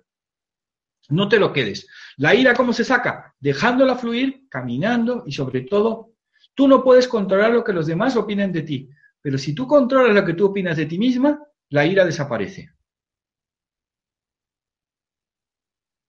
Estefanía desde Argentina Pregunta: ¿Tiene esto relación con la creación de realidad mediante los once pasos de, José Luis Parise? Ay, me vas a perdonar, Estefanía, porque no conozco los once pasos. Eh, mm, no, no, no conozco los once pasos. Eh, pero supongo que si los ha creado puede que tenga relación. Hablando de Argentina, me chifla Argentina y muchas veces me comparan aquí en España y me dicen, ¿es usted argentino? Y digo, pues mire, no tengo esa suerte, pero sí que me conozco el Martín Fierro y sobre todo la vuelta de Martín Fierro de fábula. Me encanta Argentina y sobre todo el folclore, el folclore gauchesco, es el que más me gusta y el famoso Jorge Cafrune. No puedo, eh, perdóname que no te pueda contestar, pero no lo sé. De acuerdo. Aida desde España pregunta, ¿y qué pasa cuando no se tiene propósito porque se está sumido en la indiferencia? Ah, pues cambia. Ahí cuando no tienes un propósito y estás sumido en la indiferencia, lo que tienes que hacer, ¿sabes? Yo te llevaría a una situación crítica. O sea, te llevaría a una situación en que tú tuvieras que luchar por tu vida. Por ejemplo, yo escribí un libro buenísimo, Diario de un Coach, que tenía que ser diario de un terapeuta, y es una novela, cuidado que está en Amazon. Y una de las cuestiones que eh, tenía era que a un chico que había tenido problemas eh, de anorexia, de suicidio, de, estar hasta aquí de pastillas, pues su hermano y yo, ¿qué hicimos? Ah, siguiendo la terapia mía de la MHRP, agarramos al chico y nos fuimos 15 días de náufragos. ¿Y qué hicimos con el chico? Le hicimos que pagara por su vida y que todos los días tenía que pagar por su vida hasta que se dio cuenta que tenía que hacer. ¿Qué tienes que hacer tú en este caso? Sal de tu zona de confort. Haz algo que realmente no te guste, pero que te vaya a producir un beneficio. O sea, sal, deja de pensar, deja de mirar siempre los mismos programas de televisión. Eh, eh, busca algo nuevo que te pueda que te pueda atraer y sobre todo también preocúpate si te estás alimentando bien, porque hay una cuestión muy importante que muchos de los problemas de aquí vienen por lo que comemos. Entonces tienes que tener mucho cuidado con la alimentación. Creo que ayer que hablaron de, la alimentación, yo lo estuve oyendo en Mindalia y realmente me pareció bueno porque el hecho de que o sea, el, futuro tuyo depende del pensamiento presente que tengas y también depende de la alimentación. Y hay una parte muy importante en la PNL que estudiamos que es la síntesis mental, que es la, manera en que elaboramos nuestro pensamiento. Si tú estás en una situación eh, como estás en este, en este caso, que no tienes nada que perder, tíralo todo, aprende, o sea, eh, ¿cómo decirte? Eh, cambia de vida. O sea, ¿y cómo puedes cambiar de vida? Sabiendo primero lo que no quieres, porque cuando yo le digo a la gente, ¿qué quieres cambiar? Es que no lo sé. ¿Qué quieres en el futuro? No lo sé. Bueno, pues dime qué es lo que no quieres ahora. Y a partir de lo que no quiero ahora es cuando puedes lograr el futuro. Esa es una situación que lo que te está diciendo la vida es que como sigas así, tu vida no vale para nada. ¿Qué tienes que hacer? Cambiar, darle un vuelco a tu vida, ponte a bailar, ponte a escribir. Eh, si no te gusta ni escribir ni bailar, haz algo diferente a lo que estás haciendo, porque cuando tú haces siempre lo mismo, el resultado va a ser igual. No esperes cambios si tú no cambias. Entonces, planteate, si, por ejemplo, si me estás oyendo ahora, cierra un momento los ojos y piensa que yo soy Aladino. Y te preguntaría, pregúntame qué es lo que quieres hacer con tu vida. Y me vas a decir, no lo sé. Bueno, pues ¿qué es lo que no quieres hacer? Pues no quiero seguir en esta situación. No, no, no, no tengo el trabajo que quiero. Mi pareja no, no, no funciona. Mi vida no funciona. Eh, todos los días me miro al espejo y digo, horror. Fíjate, te pongo el ejemplo. Uno de mis grandes héroes que antes hablé, Livingstone, está con Stanley, el famoso Dr. Livingstone, supongo, se encuentran en África hace eh, ciento y pico años. Eh, se encuentran en África, en Ujiji concretamente. Y eh, Livingstone, perdón, Stanley le pregunta, doctor Livingstone, ¿de qué tiene usted miedo? Y dice, sabe, en una ocasión casi me mata un león, pero descubrí que hay cosas más importantes. ¿Como cuáles? El enfrentarse a uno mismo todos los días. Por lo tanto, te estoy diciendo que te enfrentes a ti misma, que quites lo que no quieras, que te arriesgues, joder, que solo tienes una vida, hazlo ahora, y perdón que me haya dicho una palabrota, hazlo ahora, agárrate a la vida, vive la vida, ámate a ti mismo y ama a la vida, y jamás permitas que los demás te digan lo que tienes que hacer. Confúndete tú. Por ejemplo, mis alumnos me decían, profesor, ¿qué consejo nos da? Equivóquense tiren la piedra para saber dónde caiga. Tú me podrás decir, eso es muy fácil. Oye, a mí me costó. O sea, yo lo había perdido todo. Pedí ayuda. Busca ayuda en otras personas. Si tienes que buscar un psicólogo, un amigo, un confesor, cualquier persona, porque ningún problema es permanente. Ningún problema me afecta toda mi vida. Tú tienes que modificar ese problema, o sea, darle la vuelta. Que sé que es difícil, claro que es difícil, pero lo que tienes que hacer es superar tu baja autoestima, porque el miedo lo que te ha producido es que tienes una autoestima por los suelos. ¿Cómo se supera la autoestima? Primero, haciendo algo, como caminar. Eh, hay una cuestión que siempre, bueno, siempre, la palabra siempre no debe utilizarla, que es sal a caminar y piensa, saca a pasear al perro o, o, haz el camino de Santiago, eso es lo mejor, el mejor, lo mejor que podéis hacer. O sea, aquí en España tenemos el camino, en Europa tenemos el camino de Santiago. Hazlo, porque realmente sal de tu estado de, confort y cuando tú sales de ese estado de confort es cuando logras las cosas. Enfréntate a ti misma. Bien, Lupita desde México pregunta, ¿hay algún libro que nos ayude a aplicar la inteligencia emocional para conseguir nuestros objetivos y cumplir nuestros proyectos? ¿En Pues qué mira. áreas se pueden aplicar?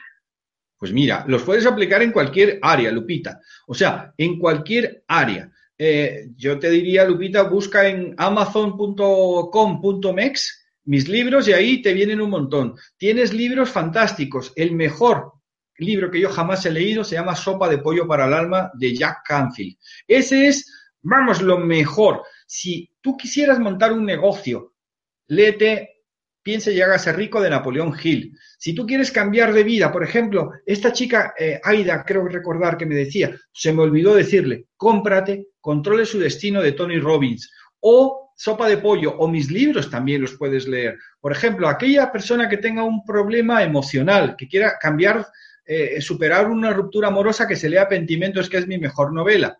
Si quieres, eh, o el último libro que he sacado, que es Crea tu vida, eh, perdón, eh, lo, te- lo tenía por aquí para enseñarlo, por si alguien me lo preguntaba. Aquí, Construye tu vida y crea tu destino. Este es el mejor libro que yo puedo recomendar. O sea, después de Sopa de Pollo para el Alma y de alguno de los libros que yo he dicho, este es lo mejor que hay. Está escrito por mí y además es muy barato. En Amazon lo puedes tener tanto en tapa blanda como eh, en tapa en sistema Kindle. Lee libros, pon música, busca consejo de gente que ha salido. No, no vale aquel que te dice, ay, ¿cómo conseguir tal? Primer paso, haz esto, otro, otro. Y yo te pregunto, ¿tú lo has hecho alguna vez? ¿Tú te has tenido que enfrentar? ¿A ti te han echado del trabajo alguna vez? O sea, ¿has tenido que empezar de cero?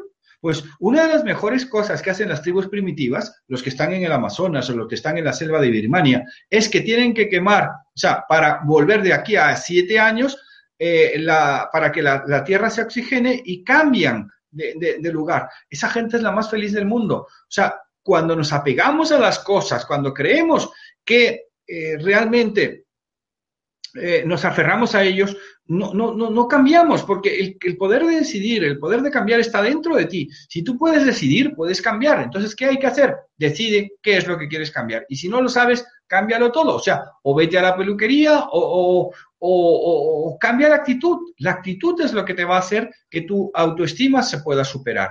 ¿Qué, ¿Cómo superamos la autoestima? Fácil. Piensa en lo que quieres hacer y ponte a hacerlo. O sea, cosas pequeñas, no grandes. No tienes que, eh, como Willie Smith dice, eh, tumbamos una pared y luego la tuvimos que reconstruir. No, pon un ladrillo y luego otro y luego otro y luego ya se irá haciendo la, la, la, la pared. O sea, hay que empezar por lo fácil y luego ir haciéndolo. Bien, seguimos. Clara desde Perú. Pregunta, ¿las visualizaciones y afirmaciones diarias es de ayuda para los logros que deseamos?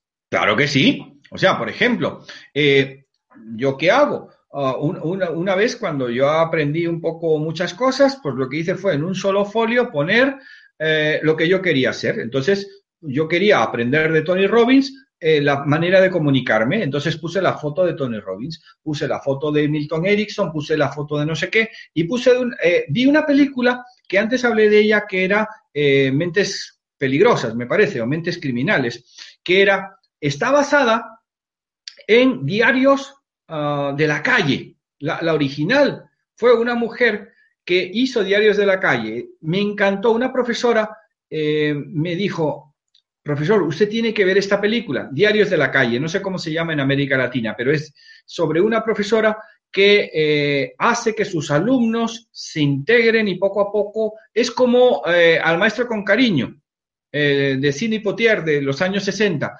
¿Qué hace? Las visualizaciones son fundamentales. Pues yo agarré la foto de la protagonista, no de la actriz, y un día conocí a una mujer, oye, con la que estoy a punto de casarme, y cuando ella viene a mi casa y ve la foto, dice, esa foto cuando me la hiciste. Y nos pusimos a ver y es que eran idénticas. Ojo que la visualización vas a atraer aquello que tú quieres. Entonces, ¿qué tienes que hacer?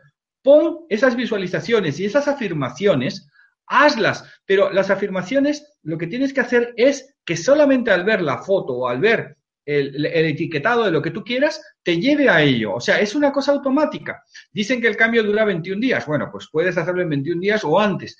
Eso que tú dices realmente a mí, por lo menos en mi experiencia, sí que me es válido. Yo tengo muy clarito lo que quiero, lo que estoy dispuesto a pagar por ello y cuanto más te des, o sea, yo cuanto más me dé en este programa, cuanto más pueda ayudar a los demás, más me estoy ayudando a mí porque mi intención es seguir en Mindalia y hacer un montón de programas, eh, pero quería ver cómo salía esto, cómo me iba a sentir y ya está, pues, ¿qué has? Visualiza las afirmaciones y las afirmaciones son totalmente válidas porque el poder, como dice Luis Hay, está dentro de ti. Sácalo fuera, hazlo fluir. Nandita desde Argentina Dice, ¿también se puede usar como para sanar una enfermedad? Claro.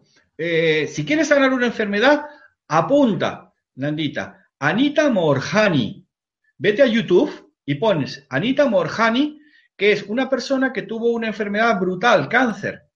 Eh, la descubrió Wayne Dyer en el método Sadona. Eh, realmente es interesantísimo que lo veamos. O sea, antes comenté que la gran mayoría de las alergias, ojo, yo no soy doctor en medicina, solo soy doctor en psicología, son producidas por temas emocionales. Por ejemplo, tienes una alergia, ah, la, alergia más fácil de quitar, ¿sabes cuándo se produce? El 24 o el 31 de diciembre. Es el día que más fobias, alergias y traumas se producen a lo largo del año. El 24 de diciembre y el 31 porque es cuando más débil estás y más alergias podemos contraer, más traumas podemos contraer. Entonces, si tú crees, por ejemplo, que este vaso de agua que yo me estoy tomando a mi salud y a la de todos vosotros o todos ustedes, me produce algo positivo, mi organismo lo toma como algo positivo. Yo, por ejemplo, me levanto por la mañana, exprimo dos limones, uno con la mano izquierda y el otro con la mano derecha, lo, lo caliento un poquito y, ojo, tomo magnesio no voy a hacer la propaganda aquí de la doctora Ana María La Justicia, pero es buenísimo, magnesio con colágeno, y eso me da una energía increíble. ¿Qué me da energía increíble? Pues el hecho, mira, yo tengo 60 y casi 62 años, en la playa me echan 40 y pico. O sea, porque me siento mucho más joven en la playa. ¿Y qué hago? Mi mente yo quiero llegar a los 110 años, por lo tanto yo estoy ahora como por 30 años. O sea, voy creando proyectos a 10, a 15, a 20 años. ¿Por qué? Porque mi mente está viva. Entonces, ¿qué es lo que tienes que hacer? Disfrutar de ahora. Si tú empiezas a disfrutar y, ojo, por favor, no hables de la enfermedad ni veas películas de enfermos. Ojo, la de Anita Morjani es realmente increíble. O si quieres, tienes un duelo muy fuerte, por favor, busca a eh, probablemente una de las personas que más sabe de esto, que es la doctora Elizabeth Kubler-Ross, que te va a hablar un montón sobre la vida después de la vida. Pero el de Anita Morjani es Anita Morjani. Eh, como soy disléxico, no sé si Anita se escribe con dos Ns, tú pones Anita Morjani y ahí te sale con subtítulos en español su vida, cómo ella se causó el cáncer, cómo ella estuvo a punto de morir y pudo al darse cuenta de lo que le había producido el cáncer, recuperarse. Cristina desde España pregunta, ¿qué significa tocar la nariz? Ah, que estás mintiendo o que te ha afectado. Vamos a ver, mira, eso es de lenguaje gestual.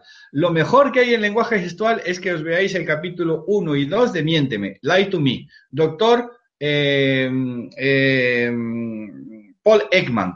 Paul es la realidad, pues ahí en la, en la televisión sale de otra forma. Entonces, el tocarme la nariz quiere decir, sobre todo los hombres, que lo que estamos pensando nos ha afectado muchísimo. O sea, es como hacer esto. ¿Qué quiere decir? Que no dices lo que tú quieres decir. O hacer esto, o que estás mintiendo, tienes una vergüenza o estás mintiendo.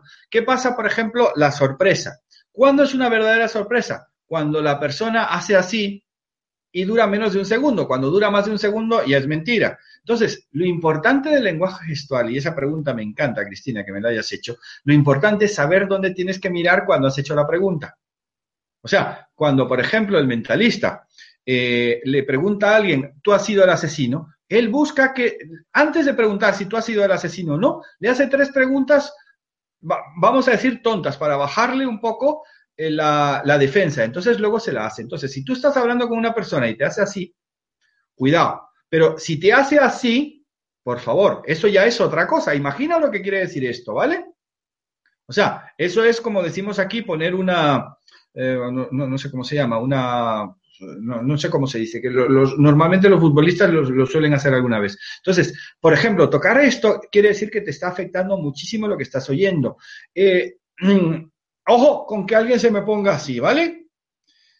Que vaya el silencio de los corderos y se vea a la teniente Sterling cuando le está diciendo al director de la prisión que ella tiene eh, autoridad máxima para hacer lo que le dé la gana con el doctor Lecter. Y el otro hace así.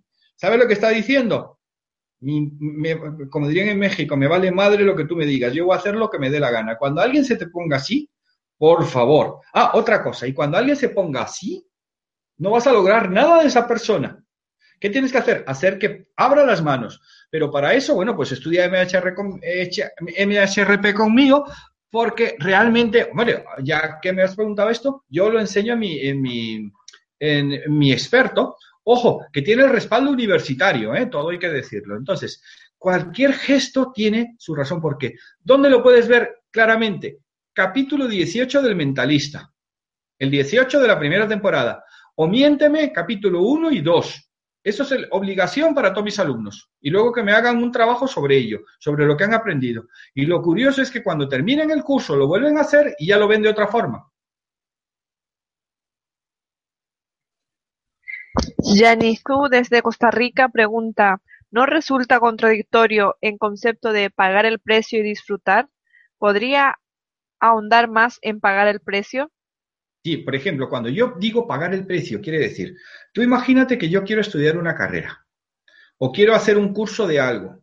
Yo me tengo que privar de salir los fines de semana con los amigos. Me tengo que privar de muchas cosas. Ya no es el, dinero, los colones que tienes que pagar para poder hacerlo, sino el tiempo, el esfuerzo. Entonces, ¿qué tienes que hacer? Si tú realmente te vas al futuro, o sea, te imaginas eh, en tu futuro obteniendo aquello que tú quieres y tu cuerpo reacciona positivamente, te está diciendo hazlo. Cuando el cuerpo se restringe y cuando el cuerpo te está diciendo no lo hagas, ¿qué es lo que tienes que hacer? Preguntarle a tu cuerpo por qué. Entonces, no es una contradicción. Pagar el precio y disfrutarlo. Es algo que yo hago. Antes de tomar una decisión importante en mi vida, yo pago el precio, que es decir, qué tendré que hacer, de qué me voy a tener que privar para conseguir aquello. Si el beneficio que voy a obtener es máximo, es como hacer una inversión. Yo voy a invertir 10 para tener 20, pues hago la inversión. Yo voy a tener 10 para eh, recibir 5, pues normalmente no haría la inversión. Entonces, realmente se puede, es totalmente compatible. Eh, en, en el secreto te dicen Decide lo que quieres, visualízalo, imagínatelo, que ya lo tienes y espera. No. Yo, por ejemplo, si cuando hice mi primer doctorado, luego dije, pues ahora quiero hacer otro, y cuando hice el tercero y me dicen en la universidad, en otro sitio, ahora tienes que hacer un cuarto en biología de las emociones, pues digo, no. ¿Por qué? Porque el precio que, que tenía que pagar era mucho más excesivo de lo que yo, yo iba a repercutir. ¿Por qué? Porque mi complejo de inferioridad de ser disléxico y ser bruto se ha transformado en un complejo de superioridad de ser muy inteligente. ¿Qué va? Yo lo que hago es que tengo una tenacidad bárbara. Entonces, en este caso, el pagar el precio y el disfrutar es parte de lo mismo. Si lo que vas a disfrutar es más, sí. ¿Y qué es lo que tienes que hacer? Empezar a disfrutar ahora mismo esto. Es como cuando haces un maratón. Llega un momento, sobre todo a mitad del maratón donde te vienes abajo. Yo no lo sé porque no me lo han dicho, pero por ejemplo, o sea, porque me lo han dicho, yo nunca he hecho un maratón, pero por ejemplo, cuando yo hago el Camino de Santiago, que es la mejor experiencia de mi vida, y yo llevo mi mochila, aprendo a vivir, he aprendido a vivir más en el Camino de Santiago que haciendo cualquier doctorado. Para mí ha sido más, he aprendido más en mi vida haciendo el Camino de Santiago que haciendo un doctorado, fíjate. Pero haciéndolo bien, ¿eh? O sea, vete a San Juan de Luz, o sea, cruza los Pirineos, hazte mil kilómetros o hazte 100, pero enfréntate a ti mismo. El enfrentarse a ti mismo es lo que te va a dar esa satisfacción. Fíjate el precio que tú tienes que pagar para hacer el camino de Santiago. Vas caminando tú solo o con gente, pero la satisfacción que te da es la máxima, porque el dolor es efímero, la gloria es infinita. Diana desde México pregunta, me, me diagnosticaron colon irritable desde hace cinco años. Mi pensamiento está fijo al patrón de diarreas que sé. ¿Qué me aconsejas? Eh, vamos a ver, mira, eh, en los hombres, el 99% de los cánceres de colon o de los problemas que tiene el hombre con colon es producido por una pésima relación con el padre. Por lo tanto, lo que tienes que hacer, aparte de ir a, ¿cómo se llama?, a un muy buen médico que te vea, porque yo ya te digo, soy doctor en psicología, pero no en medicina, lo que sí que te diría es que el problema que tú tienes, ¿cómo lo puedes hacer? Pues no sé, ahí, yo ahí no me puedo meter, pero realmente lo que estás haciendo es que lo que estás pensando no te vale y por eso viene probablemente la diarrea. Es que ya te digo, es un tema médico y yo ahí no me puedo meter. Eh, sin embargo, eh, se da el cáncer de pecho, que muchas personas que tienen cáncer de pecho tienen problema con la pareja o con los hijos. El cáncer de colon está producido normalmente por problemas con el padre. Y normalmente suele ser hereditario. Entonces, ¿qué hay que hacer? Pues vete a que te hagan los análisis y que te digan los marcadores. Yo, por ejemplo, voy todos los años al médico a ver mis marcadores, ver mi colesterol, ver mi próstata, ver mi no sé qué. ¿Por qué? Porque realmente como yo pretendo vivir todavía 50 años más, pues tengo que cuidarme. Es una pregunta difícil para mí contestártela porque realmente no, no estoy muy ducho en ello. Pero sí que tienes que buscar, mira, tal vez Luis Hay, búscate en Usted puede sanar su vida o cualquier libro de Luis Hay, que eso te aseguro que esa, esa mujer merece un monumento. Realmente te puede ayudar te puede ayudar a, encontrar el por qué. Yo no te lo puedo decir porque no lo sé. Rivers desde Nueva York pregunta, deseo saber por qué no puedo captar información que escucho o leo por mucho ah. tiempo. Pero cualquier pero cualquier información que me pase lo recuerdo y vive en mis pensamientos. Vale, porque ahí tienes un problema probablemente de dislexia. Probablemente seas zurdo y escribas con la derecha. Ahí, ¿qué es lo que tienes que hacer? Mira, eso yo lo viví. Por más que yo intentaba, o sea, leerme un libro y saber, o sea, me lo tenía que imaginar. Eh, o sea, eh, es un, no sé qué edad tendrá, es una, pena no poderle preguntar porque además está en Nueva York. Eh, mi, mi, equipo son los Yankees, no los Mets, no pasa nada. eso es, cuando tú vayas leyendo algo, lo que estás generando es visualizaciones, imágenes, y entonces lo puedes recordar. Pero eso nos pasa muchísimo a los disléxicos nos pasa muchísimo. Entonces, ¿qué es lo que hay que hacer? Ponerte a leer solo y sobre todo a escribir lo que estás leyendo. El mejor consejo que yo te puedo dar para superarlo, y es como yo lo he superado, escríbete un cuento. Y escribe un cuento en tercera persona contando tu historia. Y, lo mejor de un cuento es que puedes poner lo que te dé la gana. En cambio, en un ensayo, cuidado. En una novela puedes escribir lo que sea, pero nunca empieces a escribir queriendo hacer una novela. Escribe primero cuentos, cosas pequeñitas. Sácalo fuera, ponlo fuera, imagínalo fuera y lo vas a superar. Mega desde Estados Unidos.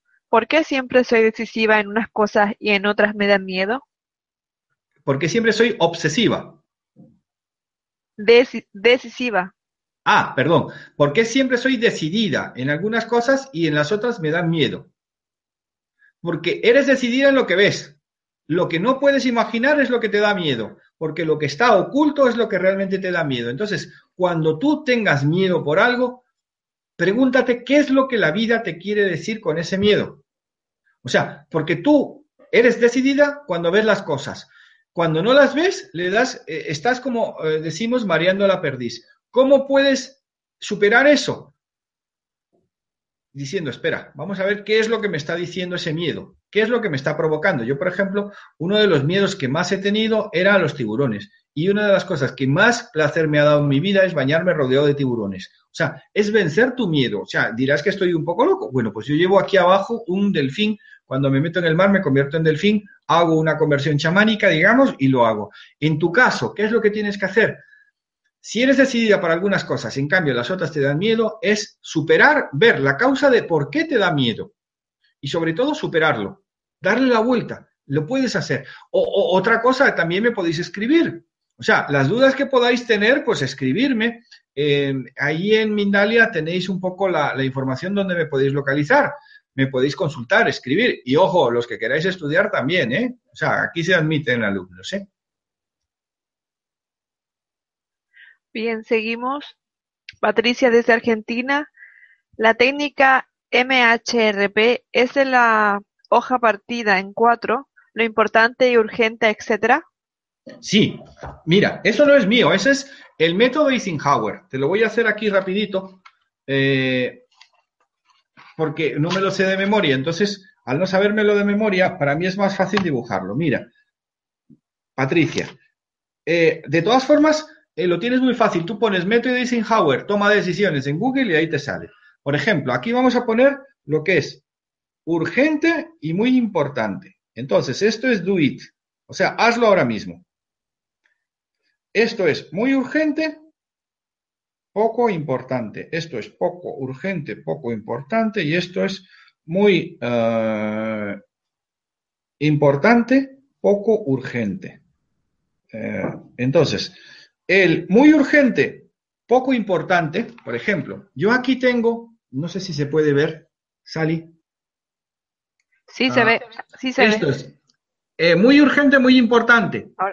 Hazlo automáticamente. Esto de aquí abajo, muy urgente, nada importante, delégalo.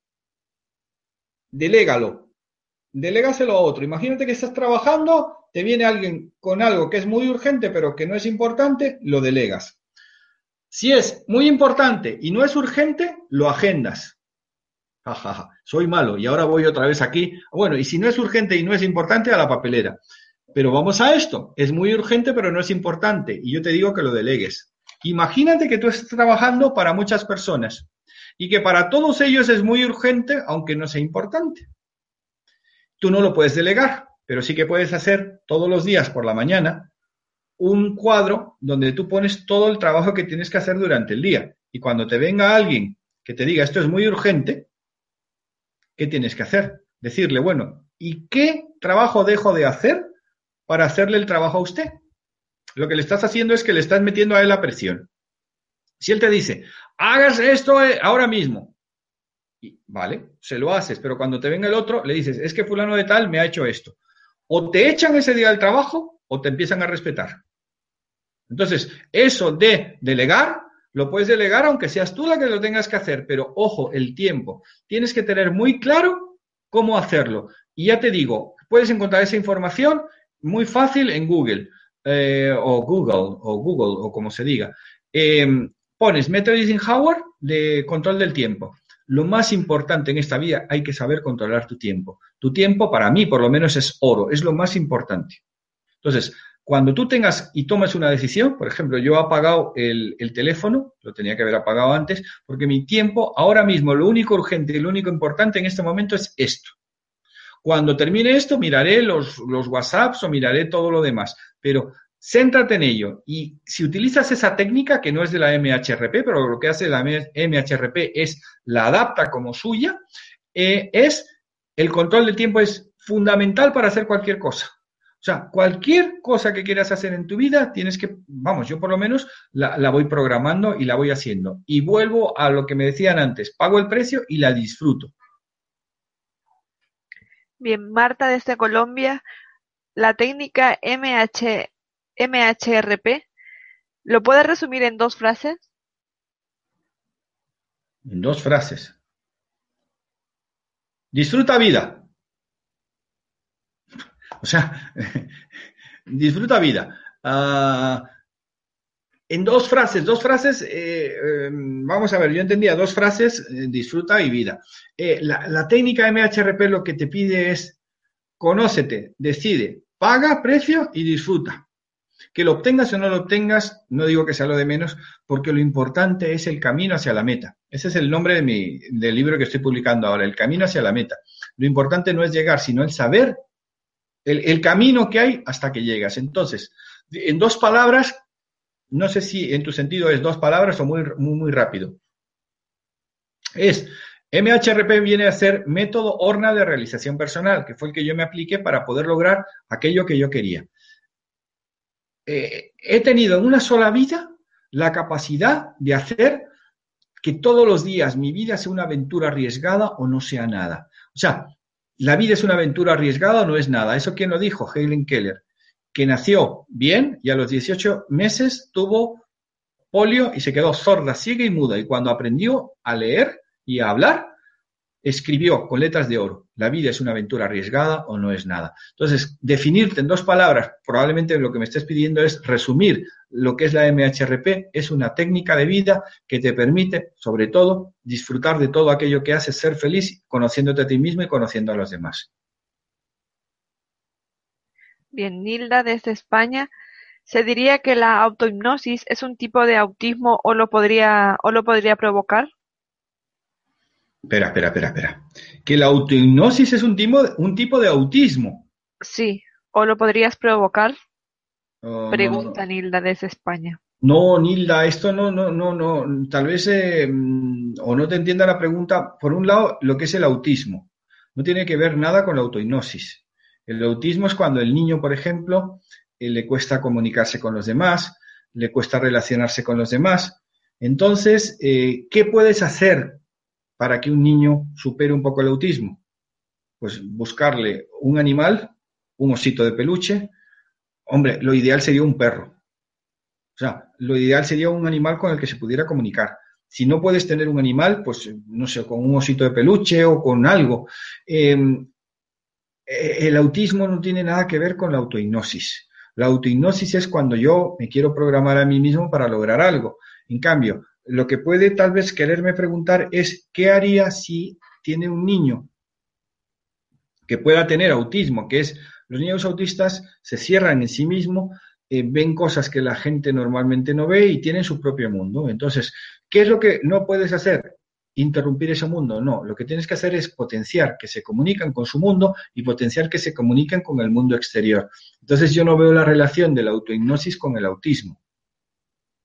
Perdón que no haya podido contestar, tal vez ni la ponme eh, por, por, WhatsApp o por eh, la, pregunta de otra manera porque yo no la he entendido. O sea, el auto, la autohipnosis es cuando yo mismo cierro mis ojos, hago así, me busco lo que antes comentaba de una pantalla grande y me voy al futuro o me voy al pasado para cambiar la percepción que yo tengo. La autohipnosis es cuando tú mismo te hipnotizas a ti mismo para tener un fin. Eso con el autismo no, no, no, no veo yo la relación. Bien, seguimos. Eh, Mega desde Estados Unidos. Cuando dices pagar el precio, suena a dar para recibir, pero ¿ese término es malo o bueno? No entiendo. No, cuando yo digo pagar el precio, eh, lo que quiero decir, Mega, es que cuando tú quieres algo, por ejemplo, yo quiero sacarme el carnet de conducir, pues tendrás que estudiar eh, las normativas para poder sacar el carnet de conducir. Si yo quiero, ah, em, por ejemplo, imagínate algo que yo tendría que pagar un precio muy fuerte. Yo quiero tener una relación de novio con una, con una chica, ¿no? El precio para mí es muy, muy alto, entonces por eso no lo pago. Pagar el precio es lo que tienes que desprender. Sí, tienes que dar para luego recibir. O sea, eh, pero para mí dar, cuando tú das algo, no esperes a cambio nada, porque entonces si no, no lo estarías dando. Lo que estás haciendo es un trueque. Entonces, pagar el precio con dar, ah, pues yo no lo veo en, en ese enfoque mega. Yo veo Pagar el precio es un poco lo que estoy diciendo antes, que es, si yo quiero algo, tengo que pagar por ello. O sea, mm, yo no puedo decir, yo quiero que me toque la lotería e ir por la calle, ver que hay un billete, encontrarlo y que, y que tiene premio. No, tienes que comprar el billete. Como yo no compro lotería, pues no sé lo que es eso. Pero pagar el precio es em, dar una parte de ti para obtener otra. En cambio, cuando tú realmente das y es, eres una persona con, una, uh, digamos, con una humildad brutal, tienes que tener cubierto la espalda. Cubierta la espalda, ¿qué quiere decir? Bajo mi punto de vista, tienes que tener el dinero suficiente para ello o que no te preocupe el dinero. Entonces, eh, pagar el precio eh, con dar mm, puede que tenga relación. No sé si me he podido explicar lo que, lo que es eh, lo que tú me has preguntado, Mega. Nilda desde España pregunta, ¿diferencia entre meditar y hacer autohipnosis? Vale, un segundito, la voy a apuntar. Eh, meditar y autohipnosis. Es una muy buena pregunta.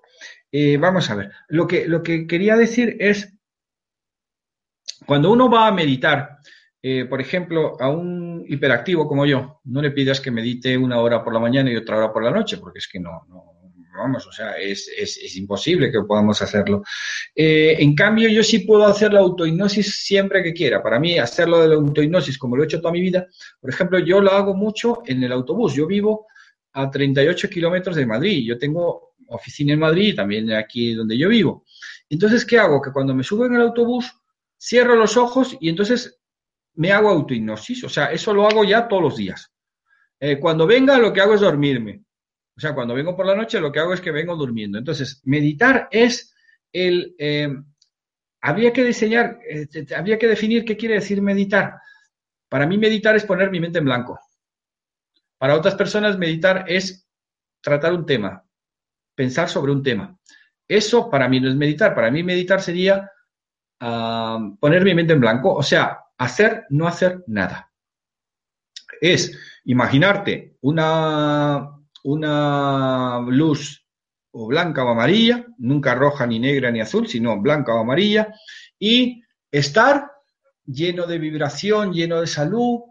Eh, eh, el tema, Nilda, es que yo no he hecho mucha meditación, entonces no puedo decirte lo que es la meditación, o sea, tengo que reconocer, no soy una persona que medite mucho, en cambio, la autohipnosis yo la hago automáticamente haciendo esto, o sea, pensando en lo que quiero preguntar o lo que yo le enseñaba a mi alumno ayer.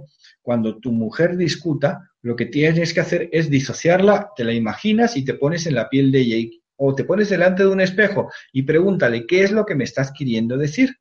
O sea, al ponerse en tu piel lo puedes hacer. Entonces, la pregunta es, meditar, o sea, diferencia entre autohipnosis y meditar eh, ni la meditarse poco.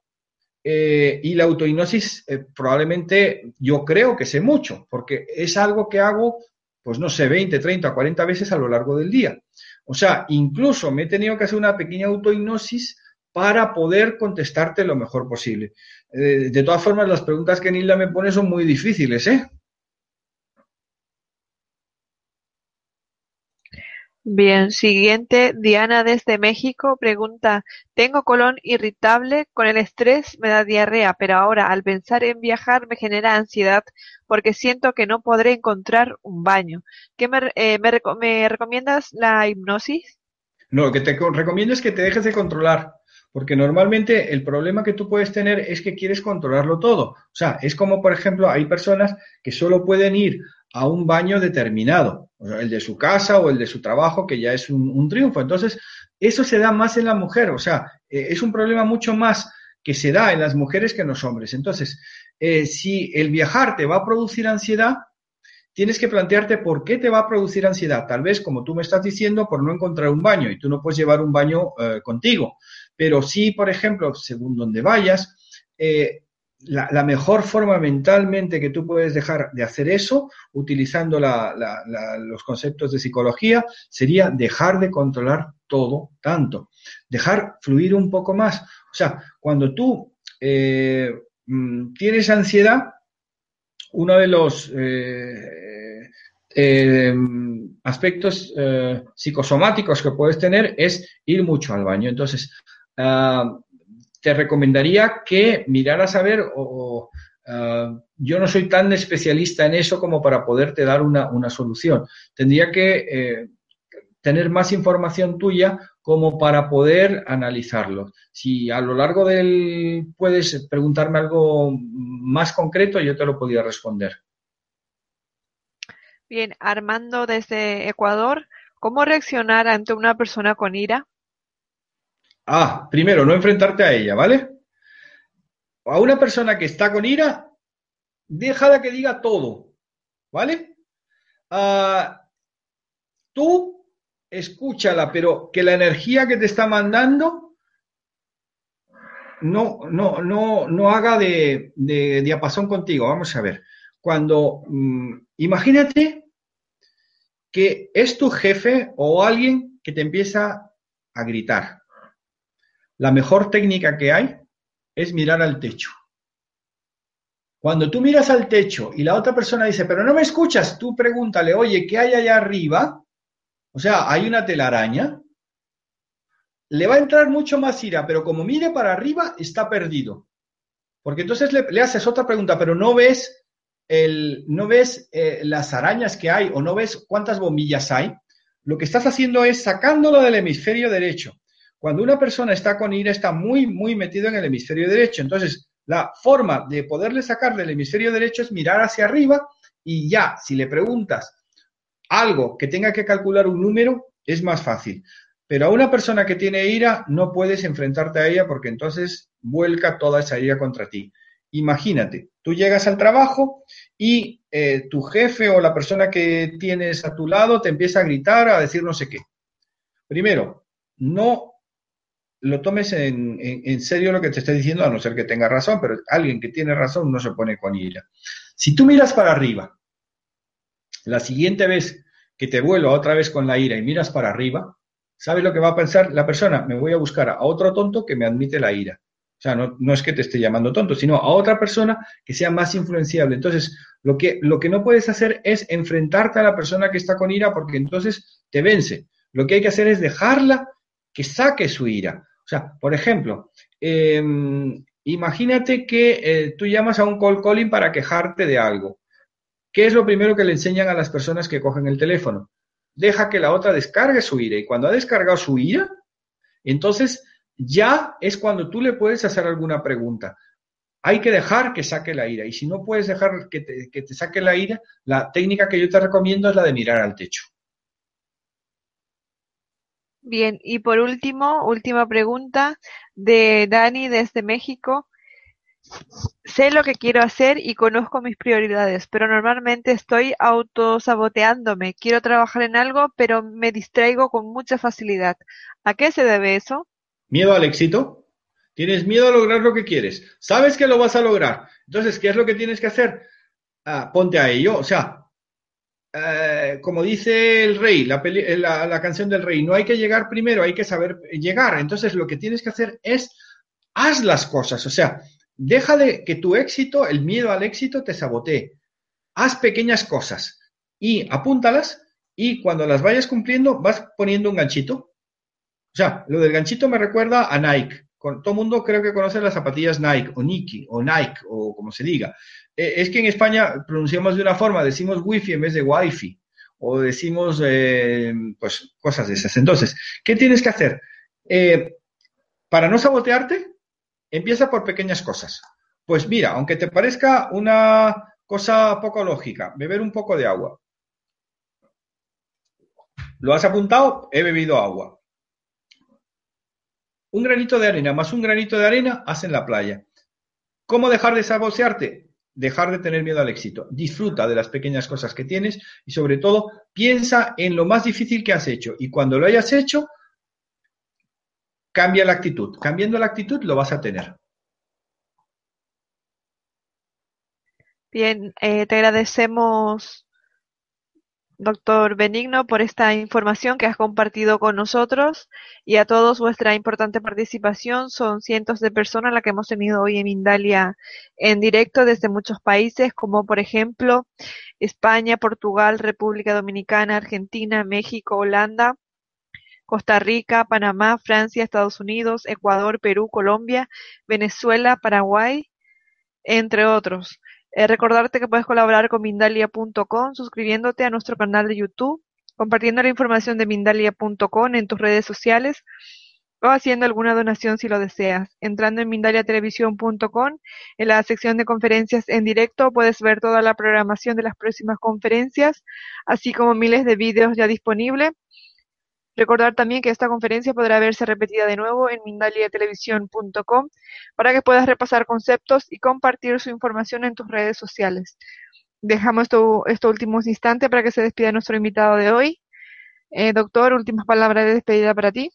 Agradecerles a todos las preguntas y también en mi ego personal que en Panamá se conectaron, hombre, por Dios, o sea, eso para mí es como muy importante. Entonces, agradeceros a todos y eh, si os queréis poner en contacto conmigo, ya sabéis cómo lo podéis hacer eh, y responderé lo mejor que pueda y cuando tenga que decir que no, diré que no.